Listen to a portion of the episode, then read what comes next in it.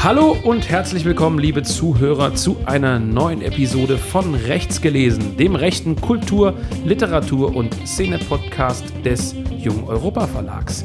Heute wieder in einer schönen Dreierrunde mit Benedikt Kaiser. Hallo Benedikt. Hallo Philipp. Mit Volker Zierke. Hallo Volker. Hallo. Hallo, ja, und mit meiner Wenigkeit Philipp Stein. So, ich begrüße euch, ich begrüße Sie zu einer neuen Episode. Wen siehst ähm, in, äh, ja, wen sieht sie? Ich weiß ich nicht. Es gibt ja so Leute, die so alt sind wie du, die wollen immer gern gesiezt werden, glaube ich.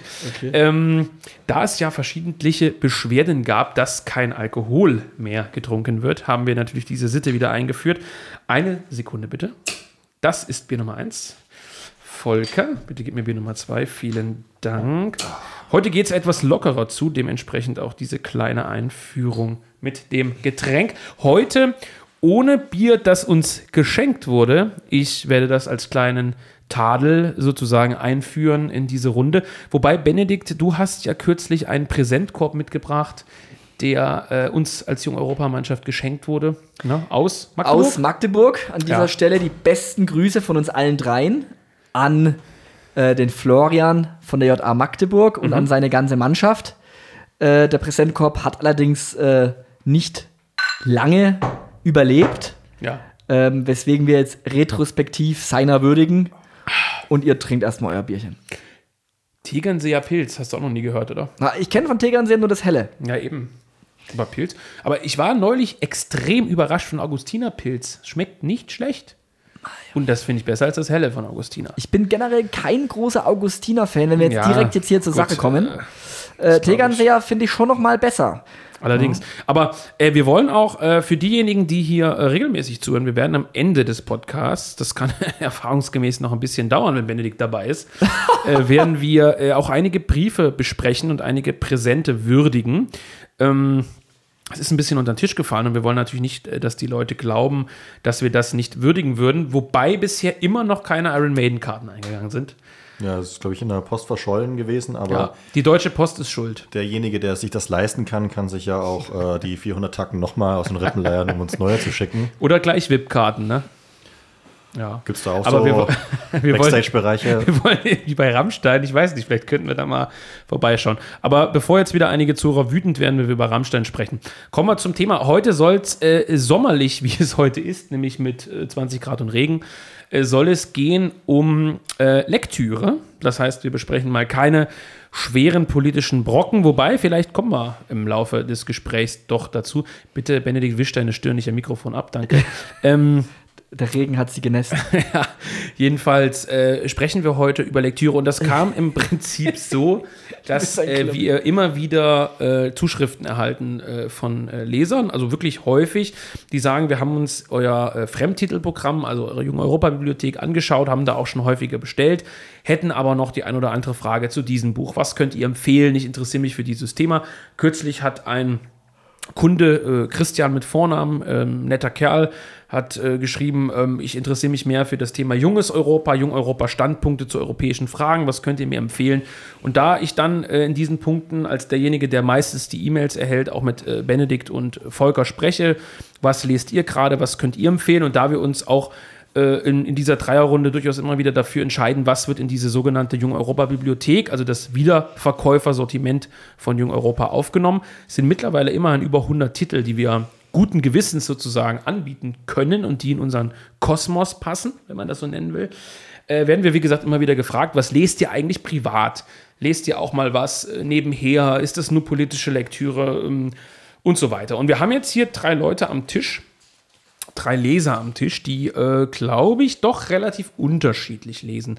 Vielleicht können wir dazu mal äh, kurz sprechen. Also wir werden heute im Laufe des Podcasts präsentieren, was wir aktuell lesen. Vielleicht will der ein oder andere auch erzählen, was er kürzlich gelesen hat oder noch vorhat, was er besonders empfehlen kann. Und ich werde dann, äh, das werde ich dann auch noch begründen, warum ich das mache, einen kleinen Ausblick darauf geben, was bei Jung Europa denn erscheint, was ich also gerade lese, als äh, ja, Letztprüfer der Jung Europa äh, Werke. Ähm, bevor wir mit den dem aktuellen Buch von Volker Zierke anfangen, also dem Buch, was er uns heute sozusagen präsentieren will. Vielleicht mal an euch beide die Frage in die Runde, wie lest ihr denn überhaupt? Ähm, bei Benedikt, ich fange mal mit dir an, weil bei dir weiß ich, dass du eine besondere Art zu lesen hast, nämlich dieser Dualismus zwischen zwei Genres. Äh, willst du das mal weiter ausführen für diejenigen, die, die dir vielleicht äh, ja, fälschlicherweise nacheifern? ähm, also das klingt jetzt Dualismus des Lesens, klingt jetzt viel hochgestochener, als es eigentlich ist. Das mhm. ist nämlich sehr trivial.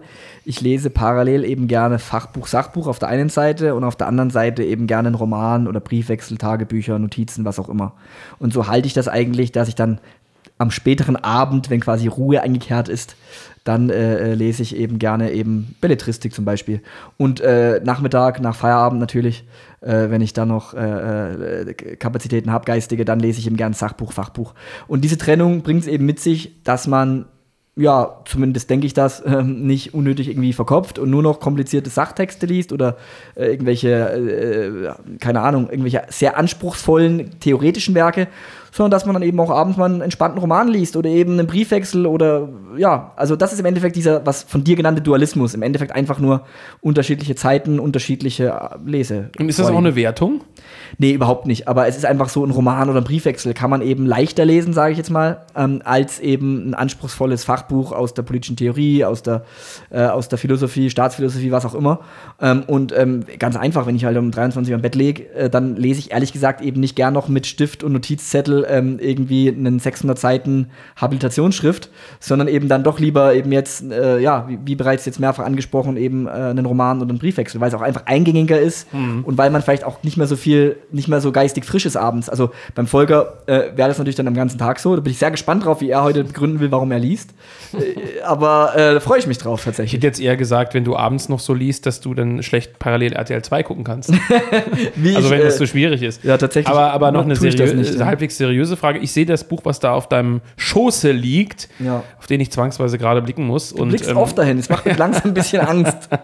Das kann genau. er rausschneiden, aber das mag vielleicht in deinen komisch engen Hosen liegen, aber ähm, Nein, äh, da sehe ich sehr viele ähm, Post-its, wie man das nennt. Und mhm. äh, ich weiß auch, dass du ein Freund des Bleistiftes bist. Ja. Sprich, du bist jemand, der die Bücher gerne verunstaltet, ne? Also, ähm, Erstens ja, ich habe eine große Post-its, wenn du das so nennst. Ich nenne das halt Papierklebezettel, aber ist in Ordnung. ähm, Mini-Papierklebezettel. Im Regelfall habe ich auch unterschiedliche Farben, äh, um meine bunte und diverse äh, Leseart äh, zu unterstreichen. Du solltest eigentlich beim Bürgeramt oder so arbeiten. Ja, ja nach der großen Reform in Deutschland äh, ja. habe ich da einiges vor. Einwohnermeldeamt. Äh, Stadtbibliothek, ja.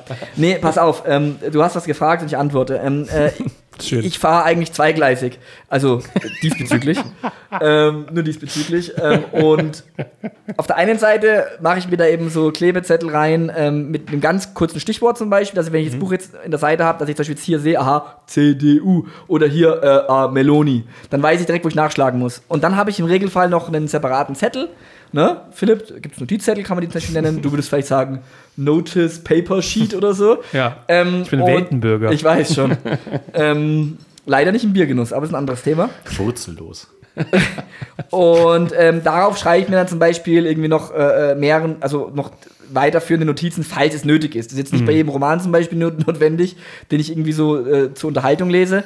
Ähm, aber bei einem Buch, das ich zum Beispiel nutzen möchte für einen Aufsatz, für Sezession oder für jungeuropa.de oder was auch immer, dann äh, schreibe ich es ja auf Notizzettel halt raus. Ne? Das ist im Endeffekt und so. Und legst du dann später rein? Und leg den dann meistens in die Innenseite rein. Ähm, und damit ich halt, wenn ich mal irgendwann wieder nachschlage, direkt weiß, was fand ich an dem Buch zentral äh, irgendein Zitat, irgendeine, irgendeine, irgendeine Studie, äh, irgendeine Statistik, was auch immer. Mhm. Oder wie mhm. du sagen würdest, whatever. Mhm. Whatever. genau.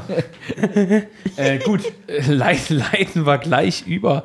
Äh, Volker, äh, du hast ja gar kein Buch mitgebracht. Das zeigt sozusagen auch den Dualismus zwischen euren Charakteren. Äh, du wirst ja aber auch ein Buch trotzdem aus deinem Gedächtnis vorstellen. Ja. Du bist ja sogar jemand, der sehr viel ähm, sozusagen am, am, iPad bzw. Am, am, am, digitalen Gerät liest. Ne? Ja, das stimmt. Das ist nicht beängstigend. Nee. Du zerstörst praktisch unseren eigenen Verlag. Wieso? Nur weil, weil er keine E-Bücher rausbringt. Ja, gut, das ist ja auch das, ist das Letzte, oder, Benedikt? Ich mag es auch nicht, nein. Nee. Nee, das liegt aber hauptsächlich daran, dass ich da Sachen lese, die äh, eben haptisch nicht verfügbar sind. Ach so. Wie, wie zum Beispiel unser guter Freund äh, Jonas, der es dann nicht schafft, mir rechtzeitig Ja, guter neue, Freund ist jetzt ja hochgegriffen. unsere neue Freund. Ausgabe der Kehre zuzuschicken. Ja, Ähm, dann, gut, dass die jetzt ja hier lagern, ne, im Büro. Aber ja, aber die ist ja meistest nicht fertig, wenn wir drüber sprechen sollen. dann muss ich die Das ist halt aber eine digital sehr harte lesen. Kritik. Dann lese ich die Druckfarbe. Bitte Ja, also ich sag mal, die Arbeitsweise von Jonas wäre ein eigener Podcast. Das ist auch ein gewisser Na Dualismus. Jungs, jetzt aber. äh, gut, also du liest viel auch online, ja? Ja, halt Also online nicht- heißt du digital. Nicht, so meine ich nicht das. viel, nicht viel. Äh, Also gelegentlich halt mal. Ne? Aber ähm, ich lese zum Beispiel nicht, nicht in zwei Büchern gleichzeitig. Äh, sondern, ich- aber ich habe auch so feste Lesezeiten wie Benedikt zum Beispiel. Nur, dass ich halt meistens äh, früh morgens und spät abends lese. Also nicht, äh, äh, wie er sagt, nach Feierabend, also so 13.30 oder so, sondern ähm, wirklich tatsächlich am meisten eigentlich äh, ab 7 Uhr morgens, weil mir da niemand auf den Sack geht. Und Das lässt sich ändern. ja, ich weiß schon, dass das war ein großer Fehler, jetzt die Uhrzeit bekannt zu geben. Das, ähm, du weißt es selber, wie das ist, bei Leuten Ja. während einem Livestream anzurufen. Ja, das stimmt. Ähm, Viele Grüße an dieser Stelle. ja. Und zurzeit, äh, ähm, das haben ja die Leute auf Twitter schon gemerkt, äh, lese ich ja Prin äh, Quatsch, äh, äh, Ernst Jünger. Äh, hab ja, Das ist ja mal was ganz Neues. Ein Geheimtipp sozusagen. Geheimtipp. Wow, Volker. Leser. und, und deswegen äh, werde ich das heute nicht vorstellen, In Steige wird dann ein weil die, die, die, äh, Wie, wie, wie heißt das? die Reaktionen dieselben sind äh, wie hier im Reaktion ist ein gutes Wort, aber ja. ja. Ähm, okay, also du, du stellst, aber du bist, äh, du, du bist kein äh, Klebezettel und Bleistiftmann, ja? Nee, das Aber liegt das auch daran, dass du einfach keine Fach- und Sachbücher liest?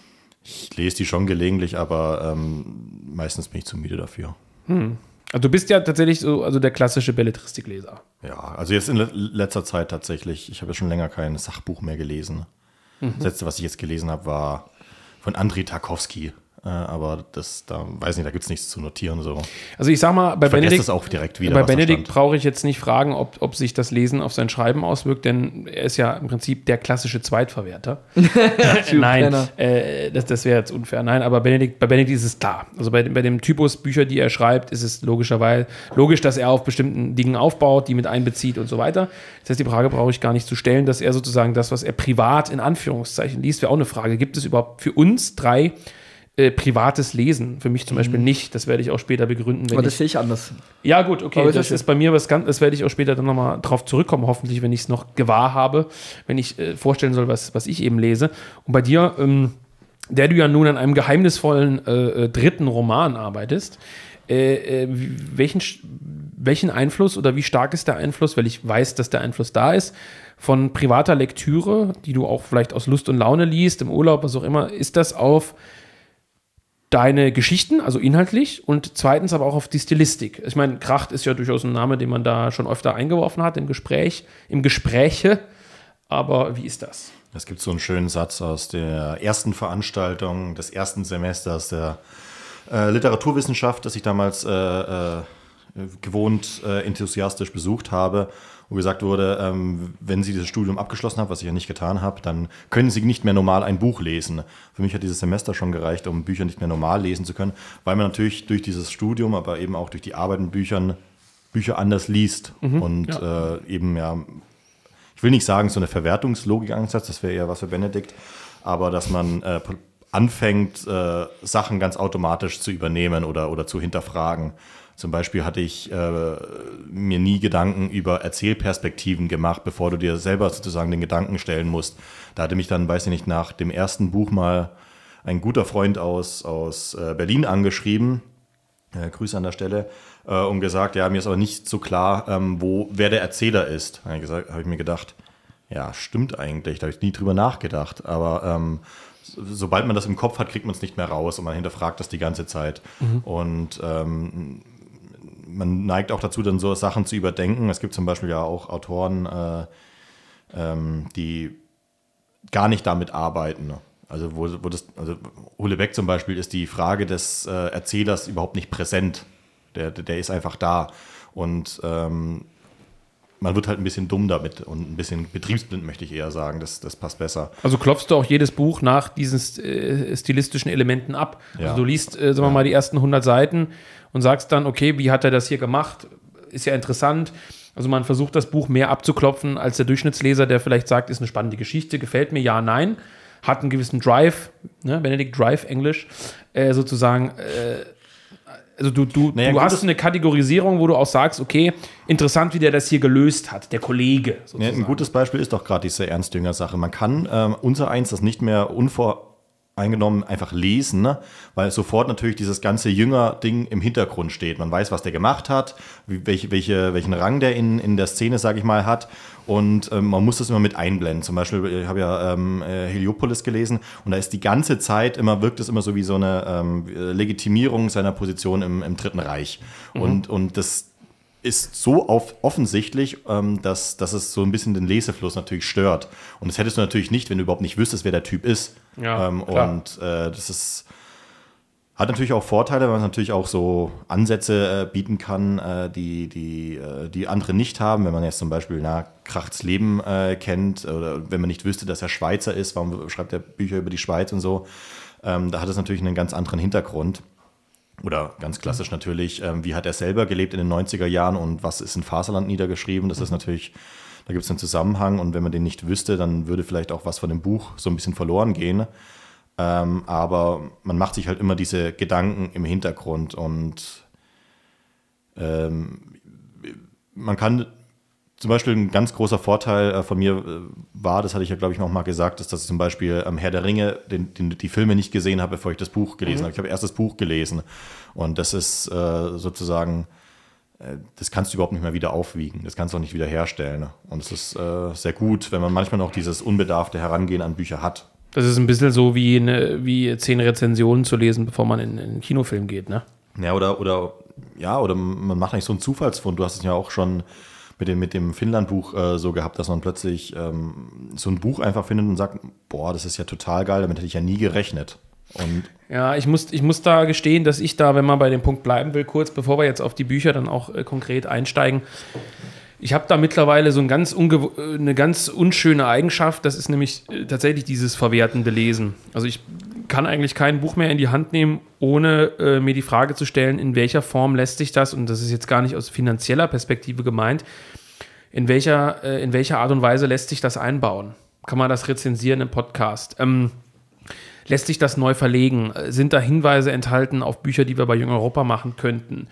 Werden da interessante Autoren genannt, die man weiter erforschen könnte? Also für mich ist jedes Buch dann immer wie so eine kleine Schatzkiste, gerade ältere Bücher natürlich, wo Namen fallen, die ich mir notiere und dann manchmal sogar parallel zum Lesen sozusagen äh, am Mobiltelefon äh, die Namen eingebe. Also erstmal Wikipedia vielleicht, wer war das? Hm.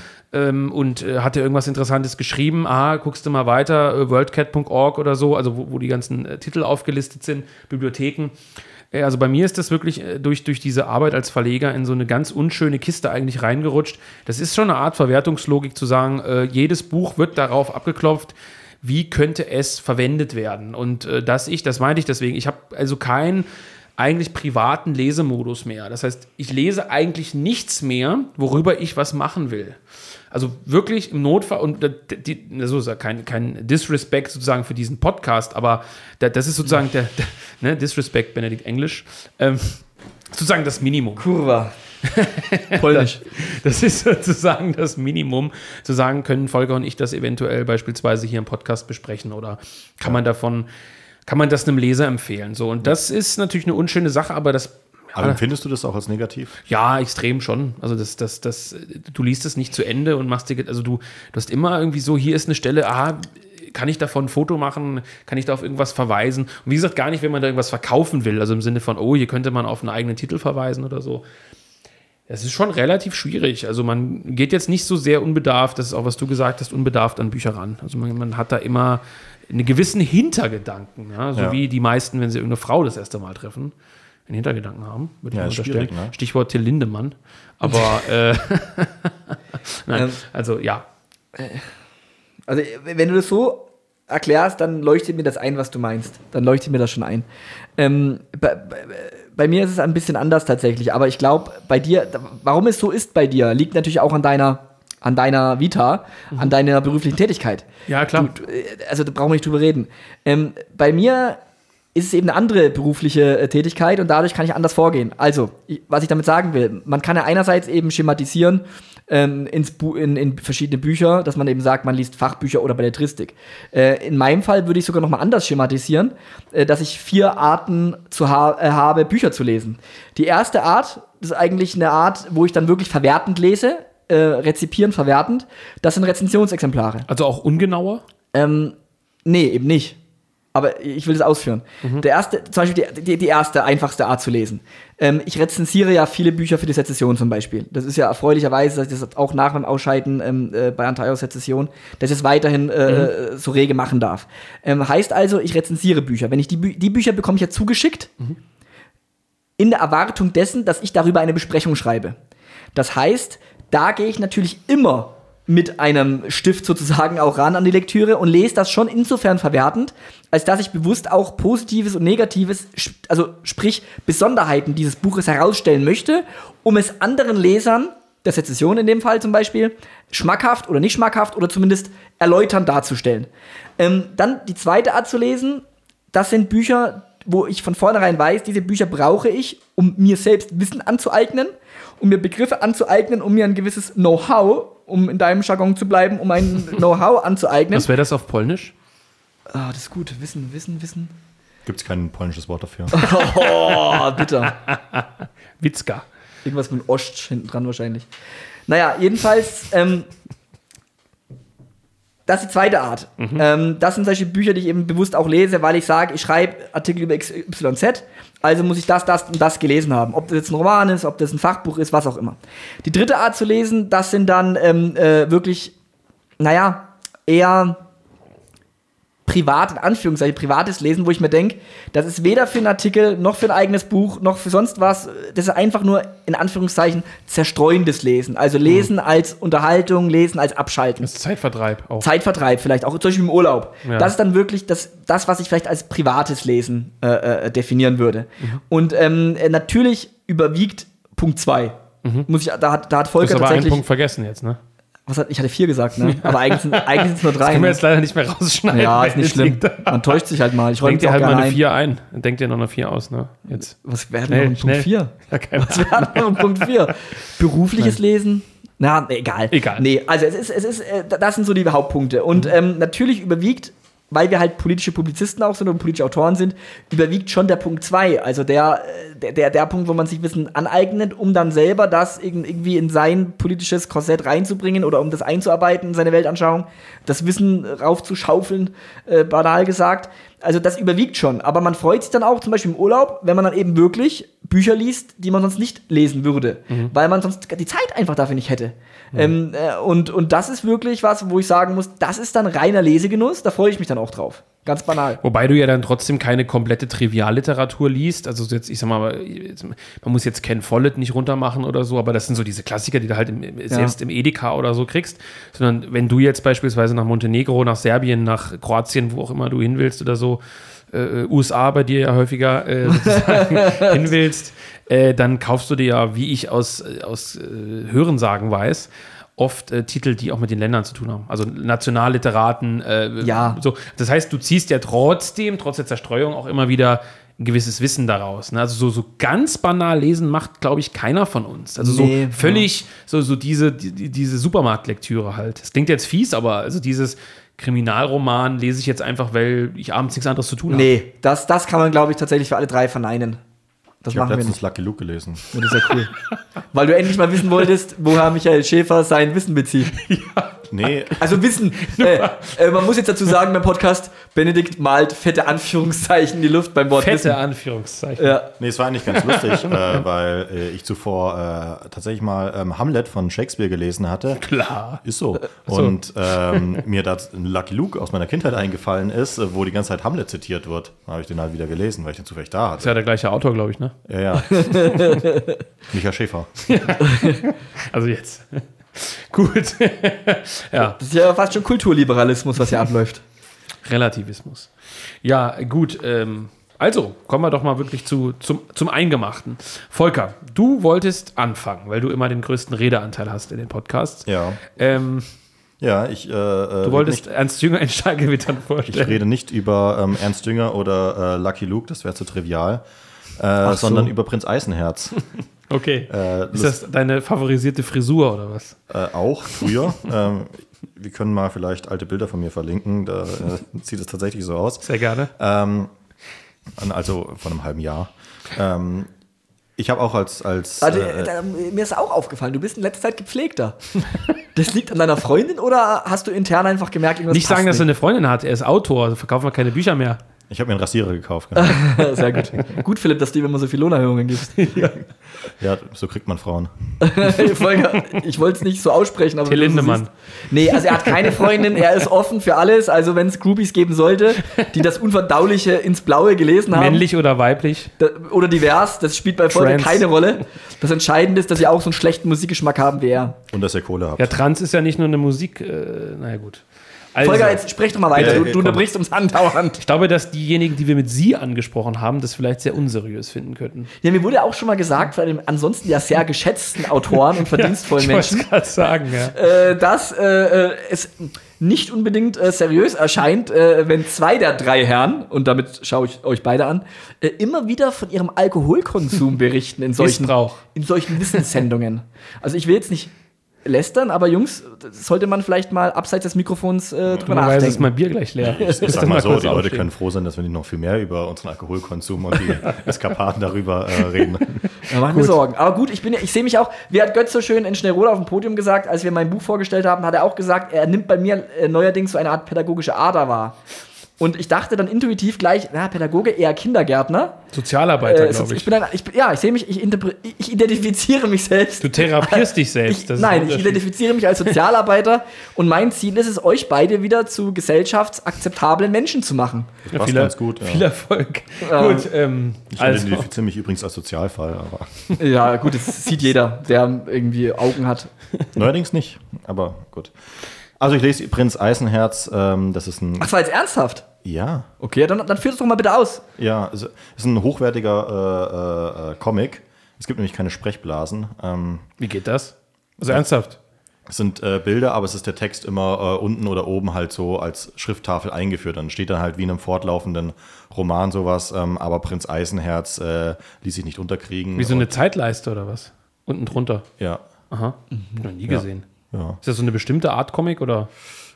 Eigentlich nicht. Ähm, es ist halt diesen, diesen Hal Foster, also so heißt der ähm, äh, Zeichner und, und, und Schreiberling der äh, Romanreihe, also oder nicht Romane, sondern Comicreihe, der hat die äh, ab 37 geschrieben und gemalt, ist in Tageszeitungen erschienen und ich habe äh, die in der Kindheit schon äh, gelesen und dann aber jetzt bestimmt seit 20 Jahren nicht mehr mhm. und bin per Zufall jetzt wieder drauf gekommen und habe mir äh, die Gesamtausgabe, äh, die, die, ersten zwei Bände davon, das sind keine Ahnung, 200 äh, Seiten oder so. Das, Was löhnt man in etwa dafür? Booklooker oder ähnliches? Äh, ich glaube so 15 Euro pro. Ach so, okay. also erschwinglich. Mhm. Ja, ja, es geht. Ähm, aber es, es, sind natürlich extrem viele. Also er hat 37 angefangen und äh, ja. irgendwann, äh, ich glaube 1980 oder so, ist der gestorben. Und danach hat er noch ein anderer Zeichner das weitergeführt, der dann auch gestorben ist und noch ein anderer macht es weiter. Also ähm, es ist unfassbar. Also gibt es da Hunderte auf Deutsch gesagt. Ja, ja, ja, ja. ja. Und ähm, es ist ganz interessant, weil ähm, die, diese, die Comics so ganz anders sind als äh, die, die Comics, die auch bei Hydra Comics erscheinen. Also es ist jetzt kein Superhelden-Kram, äh, es ist aber auch anders als die normalen frankophonen äh, äh Comics. Jetzt äh, Lucky Luke ist ja von einem Belgier gezeichnet und äh, Spirou ist ein von dem Belgier äh, gezeichnet worden und, und äh, Asterix natürlich. Und es ist natürlich auch anders als die amerikanischen äh, Comics, das habe ich ja gemeint, obwohl äh, Hal Forster ja Kanadier war, der äh, später in die USA äh, übergesiedelt ist. Mhm. Und ähm, es spielt aber in Großbritannien zur Wikingerzeit tatsächlich. Und es vermischt so verschiedene Zeitebenen. Also es, die Grundlage ist ja diese Artus-Sage, mhm. ähm, wo Prinz Eisenherz eingebettet wird, aber gleichzeitig spielt ja sozusagen zur Römerzeit, Prinz Artus, äh, König Artus. Aber es werden dann auch so eben mittelalterliche Sachen mit, mit äh, eingebaut. Also die Ästhetik ist natürlich mittelalterlich. Ähm, es gibt äh, so Anleihen ans Nibelungenlied und sowas. Und ähm,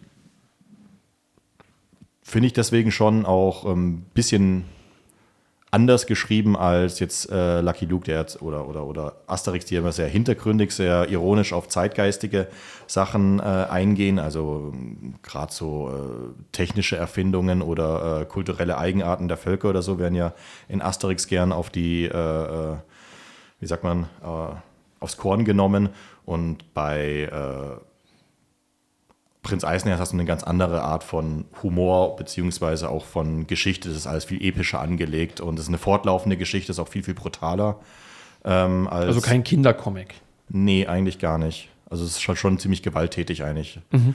Äh, ja, weil Prinz Eisenherz einfach durch halb England zieht und alles kaputt schlägt, was sich im Weg stellt. Ein früher Skinhead. ja. Sozusagen. Eigentlich würde er auch so besser aussehen, aber Ja, das, äh, das habe ich mir äh, jetzt vor kurzem gegönnt und lese es mit großer Freude äh, wieder, auch weil es nicht so eine schwere Lektüre ist. Also, wie gesagt, vorher ähm, Heliopolis gelesen, was halt immer durch diese philosophischen, äh, ähm, seitenlange Abhandlungen dann schon sehr, sehr schwer zu konsumieren ist. Und da geht es ziemlich äh, gut runter. Es ist eine fortlaufende Geschichte, die ist ja nicht so, dadurch, dass die ja, weiß nicht, wöchentlich in so Zeitschriften erschienen sind, erzählt es eine fortlaufende Handlung. Das ist praktisch ein Sammelband dieser Zeitungsartikel. Ja, ja so hintereinander. So. Und äh, das ist aber, weil du sagst lesen, also du, du, guckst dir halt hauptsächlich, klingt jetzt blöd, aber du betrachtest halt hauptsächlich die Comiczeichnung. Ja, und liest den Text runter, genau. Mhm, so genau. Comics halt liest. Ne? Ja, ja, na, na klar, okay. Mhm.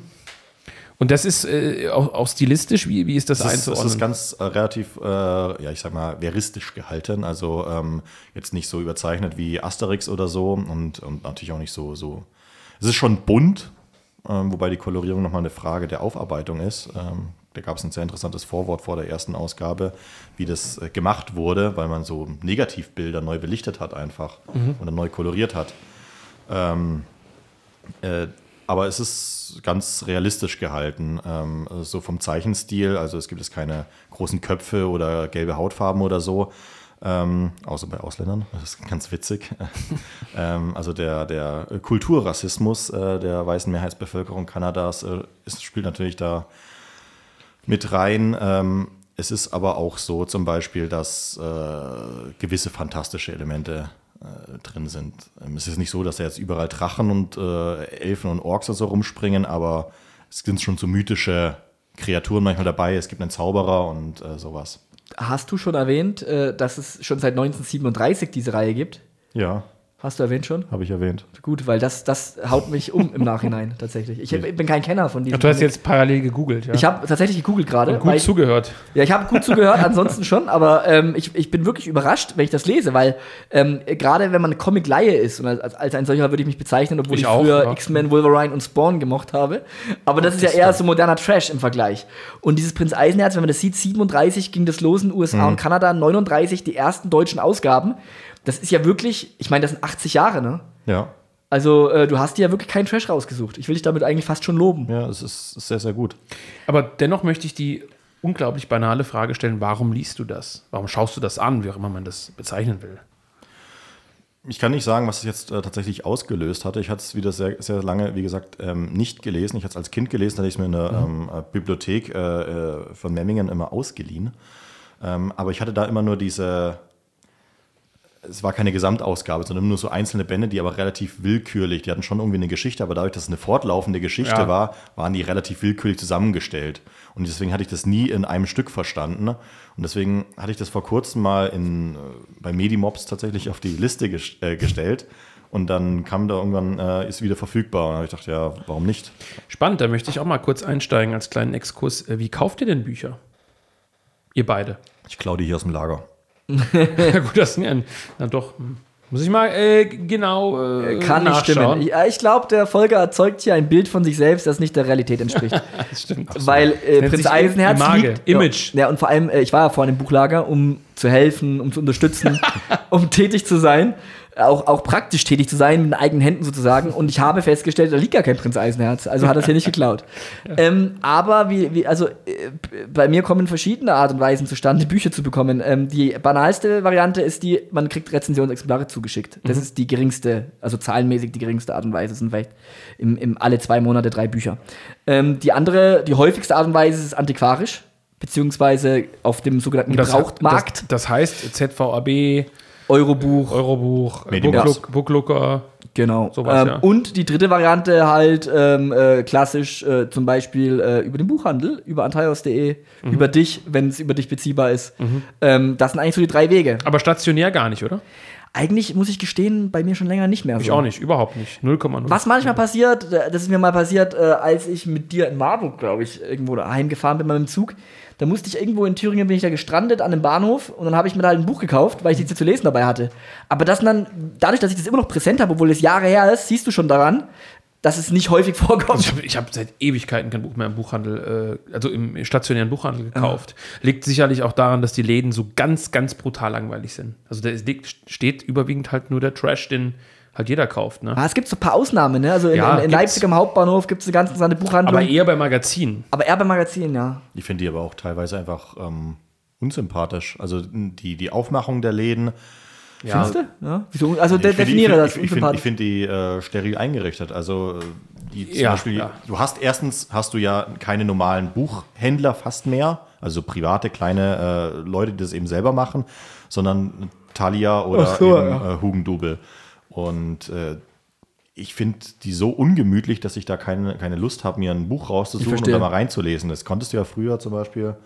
Gab es ja immer so Bücherecken, wo du dann sich einen Sessel reinsetzen konntest und ein bisschen Bücher lesen, die du vielleicht kaufen würdest.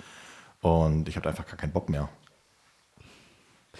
Ja, und, gar keinen und, Grund mehr und ich glaube auch, ich weiß ja nicht, wie es bei unseren Lesern ist oder Zuhörern in dem Fall, aber ich glaube, wenn man erstmal so eine Art, in Anführungszeichen, System hat, an, seine, an seinen Stoff, an seine Bücher ranzukommen, ähm, äh, dann weicht man da nicht ab. Ich meine, genauso wie es vielleicht jemanden gibt, der in seiner Stadt oder in seinem Dorf, in der Dorf eher nicht, aber in seiner Stadt vielleicht einen Buchhändler hat, mit dem er gut klarkommt, mit dem Ja. er einen Austausch hat. Wenn es sowas noch gibt, so eine Art fast schon romantisches Verhältnis im Sinne von, man tauscht sich aus, der empfiehlt, hey, du hast doch letztens mal Stepan Twardoch gekauft, der hat einen neuen hier, hast den neuen Roman, kauf dir den mal. Aber ich glaube persönlich, dass es sowas nicht mehr so oft gibt. Na, ich glaube, im Mainstream-Bereich ist das noch relativ häufig. Also wir haben, äh, ich werte ja regelmäßig, also regelmäßig heißt jedes Jahr, wenn diese Studien erscheinen vom äh, Börsenverein des deutschen Buchhandels, äh, Börsenblatt und Co., die bringen immer so eine, und ich eigentlich meine eigene Sendung zu machen, bringen die immer ähm, die Statistiken des deutschen Buchhandels raus. Und da hast du zum Beispiel gesehen, diejenigen, die in der äh, sogenannten Corona-Zeit, also während der Lockdowns massiv profitiert haben, also profitierten Anführungszeichen, die überlebt haben, waren diese kleinen Buchhandlungen, wohingegen Thalia und Co. massiv verloren haben, weil da ja halt jeder arbeitet. Also die haben dann da irgendwie 30 Mitarbeiter, die schrubben halt Schichten und da ist natürlich keinerlei Kundenbindung da. Diese Kleinen haben sich dann teilweise was ausgedacht, die haben die Leute per Fahrrad beliefert in so Städten wie Münster, ne? so Hippie-Städten oder so. Die haben die dann verschickt, also viel, viel umgestellt auf, auf ähm, Versandbuchhandel. Und da hast du es schon so, dass du da in den Laden gehst. Ich glaube auch, dass das in vielen linken Buchhandlungen gang und gäbe ist, dass man sagt, hier, du hast doch den und den Schwerpunkt, setzen wir uns mal hin, trinken wir noch einen Kaffee oder ein Bier oder was auch immer. Nur, ich glaube, für viele unserer Leser ist das Problem, gerade im Westen, du musst dich dann ja auch outen. Ich glaube, das ist ein gar, nicht so banales Thema, was für uns drei überhaupt gar kein Thema ist ist dieses in den Laden gehen und zu sagen, ich hätte jetzt gerne den neuen Kaiser, den neuen Zirke. Äh, da äh, viele Buchhändler sind halt nun mal linksliberal oder zumindest nicht rechts.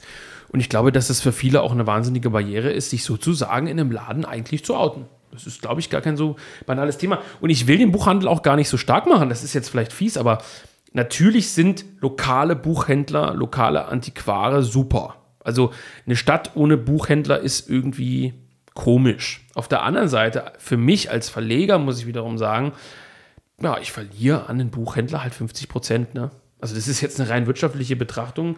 Das ist vielleicht auch ein bisschen äh, blöd, diese Perspektive, aber jeder, der mir einen Gefallen tun will als Verleger, als unabhängigen kleinen Verlag, der bestellt halt selbst.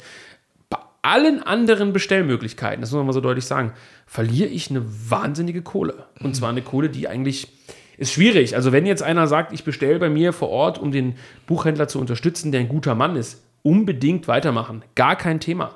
Wenn man aber sagt, ich gehe zu Thalia oder irgendwo hin und kaufe mir das Buch da, muss einem immer klar sein, der unabhängige Verlag, ich meine, bei Rowold oder so ist es vermutlich egal, Bertelsmann, der unabhängige Verlag verliert zwischen 30 und 50 Prozent je nach Bestellvorgang. Und das ist eigentlich, ja, ich will nicht sagen zum Selbstkostenpreis, aber jedes Buch im Buchhandel bringt uns, was weiß ich, 3 Euro netto. Ja, ja. Das ist ein Witz. Ne? So, Gut, dieser kleine Exkurs, weil ich glaube, der ein oder Ja, andere schon fragt wichtig. sich. Also ich bestelle zum Beispiel auch, ich, hauptsächlich antiquarisch. Ich meine, jetzt, wo ich äh, sozusagen Zugang zum Buchhandel habe, wenn ich neue Bücher will, wenn ich überhaupt welche kaufe, dann kaufe ich sie natürlich meistens mit Rabatt, muss man halt auch dazu sagen. Äh, das geht dann natürlich. Antiquarisch bin ich tatsächlich lustigerweise irgendwie, warum auch immer, bei booklooker.de hängen geblieben. Eurobuch habe ich, glaube ich, noch nie was bestellt. Na, Euro, Eurobuch kannst du nicht direkt bestellen. Genau, Eu- das ist nur so Eurobuch Ding, ist, ne? ist wie eine Art Plattform für die Plattformen. Aber die haben so, ein, so, ein, so, ein, äh, so eine Historie der Preise. Genau, das ist auch ganz das interessant. Ist extrem, ja. Das ist interessant, Und ja. ZVAB, klar. Aber ZVAB gehört, glaube ich, mittlerweile zu Amazon. Das ist korrekt, ja. Oder wie manche sagen würden, Amazon. äh, du zum Beispiel. Genau. Aber äh, gut, kommen wir zurück. Äh, was gibt es zu Prinz Eisenherz noch zu sagen? Der wäre jetzt, also ich bin überhaupt gar kein Comic-Fan, muss ich sagen. Juckt mich nicht. Also die Anal Analyse der Comics juckt mich schon. Ich habe da aber null Lesevergnügen bei, persönlich. Keine Ahnung. Ich finde halt, dass Ja. es tatsächlich äh, einfacher zu konsumieren wird, dadurch, dass es einfach nicht ja, so Textblöcke sind, sondern Ja. eben auch äh, gute Zeichnungen. Also kann man natürlich auch irgendwie kindisch finden, dass es halt so einfach so Bilder sind. Mhm. Nee, Äh, kindisch finde ich das nicht. Ich habe da Ich einfach meine, wir haben halt, dabei. wir, wir haben halt nicht diese Bande dessinée, diese Comic-Tradition wie in Belgien und in Frankreich. Und ähm, dort gibt es ja auch durchaus äh, Comics, beziehungsweise Bande dessinée, die ja wirklich ähm, auch eine Geschichte erzählen, im Sinne von jetzt nicht nur Zerstreuung, Unterhaltung, sondern die auch wirklich, ich glaube, bei selbst äh, die sieben Reiter von Raspail wurde, glaube ich, dann als Bande dessinée äh, aufgelegt. Aber ich glaube, diese Tradition gibt es bei uns in der Form eben nicht. Ja. Und das ist eben ein Unterschied. Äh, bei Comics denken die Leute bei uns eben so an Trash wie Hüt. Ah, habe ich jetzt gesagt? Nee, aber bei, bei uns denken die Leute vielleicht eher an solche Sachen, aber nicht wirklich oder das denken. lustige Taschenbuch. Ja, halt oder genau, so. an sowas. Aber denkt mal Ja. an, an, an, äh, an Mos genau, Mosaik oder sowas. Aber denkt mal an Nouvelle Librairie in, in Paris, an die Buchhandlung der, der dortigen politischen Szene sozusagen. Ähm, da hast du ja auch, dann kannst du halt irgendwie einen Bond Dessiné kaufen, der auch eine politische äh, Geschichte erzählt. Durchaus auch anspruchsvoll. Also, wo du auch, der, wo der Inhalt, du schaust nicht nur Bilder an und äh, unterhältst dich selbst, sondern du konsumierst auch sozusagen, ja, Bildung. Und das, und das fehlt natürlich in Deutschland so ein bisschen. Wobei, man muss jetzt mal Hydra verteidigen oder äh, Hydra loben. Ähm, äh, ich habe zwar diese Bände nicht, aber ich glaube, diese Mishima-Geschichte war ja auch, das war eine Übersetzung aus dem Italienischen. Das ist eine Übersetzung, ja. Aber ja. das ist ja auch wirklich eine politische Geschichte, Was- eine politisch-literarische Geschichte. Ja, also die, die Jungs machen ja, die haben den Mishima gemacht, das ist ja wirklich, das ist auch so ein Ding. Bei Comics denke ich immer automatisch an so flatterige Hefte. Und das Okay. ist ja kompletter Quatsch. Also diese Comic-Bücher, also auch Ja. der Mishima ist ja extrem hochwertig gemacht. Ja. Muss man wirklich sagen. Also es ist ein Buch. Es ist einfach, also vom Format, es ist einfach ein Hardcover. Ich glaube, das nennt sich dann im Comic-Bereich Hardcover-Album sehr Aha, oft. okay. Ist aber Genau, nichts ja. anderes als ein Hardcover-Buch, nur mit Bildseiten. Das heißt, du hast relativ dickes, hochwertiges Papier, um eben diesen zweiseitigen Druck auch zu gewährleisten, ohne dass es durchscheint und so. Und äh, da waren, glaube ich, viele Leute, die auch über Hydra Comics sozusagen äh, überhaupt zum ersten Comic oder zu einem Comic wieder gekommen sind nach vielen Jahren, äh, überrascht, dass es eben auch diese Tradition der Hardcover-Comics gibt. Du hast ja dann auch hier, dieser 300-Comic ist relativ beliebt, klar, durch den Film. Aber das muss es schon länger geben, weil ich hatte als Kind, Gibt's schon ewig. ich hatte als Kind die Ja, klar. Asterix, die Asterix und Obelix Gesamtausgabe als Hardcover. Das gibt's schon immer, nur der, der Alltagsverstand des Deutschen ist so geprägt, dass ein Comic so ein kleines, labberiges Ding ist. Dieses lustige Taschenbuch, was du gesagt hast. Beispielsweise. Oder, wie heißt das? Donald Duck. Wobei das ja lustigerweise auch schon äh, einen festen Rücken hat. Ne? Ja. Aber bei Comic denke ich immer an diese, gut, ich bin äh, Kind der 90er, an diese Dragon Ball oder Pokémon-Dinger. Gibt's da die nicht so, ein Lied, Kinder 90er? Keine Ahnung. Das wurde mir bei Spotify, glaube ich, mal in Shuttle reingespielt, Kinder 90er. Darf man die Gruppe öffentlich nennen? Ich weiß nicht mehr, was es war. Das war irgendwas ja, Mainstreamiges, glaube ich. Äh, gut. Und ähm, das hat Hydra Comics, ja genau, Hydra Comics macht jetzt auch äh, eine Übersetzung von Fiume. Oh. Wird, glaube ich, sehr interessant, ein Fiume-Comic. Es wird einen äh, Kadetten des Alcazar-Comic geben, den wir zusammen mit Hydra Comics machen, auch wenn ich, wie gesagt, kein so großer Comic-Freund bin, muss ich einfach sagen. Und, äh, aber zum Beispiel Nemmersdorf, was wir ja neben dem Hydra, äh, neben dem Mishima-Comic eben auch verkaufen und was wir auch sehr, sehr zahlreich verkauft haben, also dieser Nemmersdorf-Comic, Bildgeschichte, äh, wie, wie nennt sich das Novel irgendwas? Graphic, Graphic Novel. Novel. Graphic Novel kommt, glaube ich, dann eher so aus dem Anglo-Raum, ne? Diese, Ja. diese Geschichte. Also- die, die sind, das ist ja ein eigenes Ding. Ja. Also selbst geschrieben, in Anführungszeichen, und selbst äh, erfunden, gezeichnet. Ähm, das hat schon ein anderes Niveau äh, als viele Dinge. Man muss halt nur ran können. Ja. Man muss einfach ran können. So. Richtig. Äh, ganz kurzer Einschub übrigens, weil du gesagt hast, du bist ein Kind der 90er. Also die Band heißt Kult. Kult mit zwei U. Und das Interessante ist, gleich die erste Zeile erinner- erinnert mich einfach direkt an dich. Als schön. Pusten noch half und es Drachen gab, haben wir Burgen gebaut an einem Tag. Waren wir ganz ohne Meer oder Schiff Pirat. Wir sind Kinder der 90er. Toll. Das könnte, wenn du noch Platz auf dem Rücken hättest, könnten wir das noch auf den Rücken tätowieren lassen von dir. Grüße an dieser Stelle an einen gewissen Tätowierer. Von uns dreien ist keiner tätowiert, ne? Ja. Wir sind ja nicht asozial. Oh, auch das passt, Philipp. Hipster, ohne es zu wissen. Große Brillen und Pudelmützen. Ich war dabei, warst du dabei? Kannst du bitte Benedikt nie wieder einladen? Also, jetzt hätte ich Lust, Ich war dabei, das kenne ich eher so aus anderen Liedzeilen, aber gut. Ähm, also, springen wir über. Prinz Eisenherz zu äh, irgendwas Langweiligen von dir. Benedikt. Ja. Benedikt liest gerade Wikipedia. Ja, ich lese gerade. Und, und, Musik gab es auf CDs oder Kassetten, Ach, Liebesbriefe noch auf Zetteln. Also ich glaube, das, ist den schlechtesten Musikgeschmack der Welt. nee, das habe ich ja nicht freiwillig gehört. Es wurde mir ein Shuttle eingespielt äh, über diese Weil sogar Variante. Spotify weiß, dass du keinen Geschmack hast. Also jetzt Freunde, äh, beziehungsweise Volker und Freund Philipp, äh, bei allem Respekt. Ein bisschen mehr Respekt hier. 100, 100 Kilo Herz kann man schon mal anhören. Und ja, Darko okay. Du hast ein Buch mitgebracht auch? Ich habe ein Buch mitgebracht, ja. Also. Das kann man ähm, aber nicht bei uns kaufen, also hört jetzt nicht zu. ich, der Prinz Eisenherz aber, oder was? Wach mal ein bisschen auf aus deinem Traum, der ja, 90er. Besser. So, das Buch ist nicht aus den 90ern.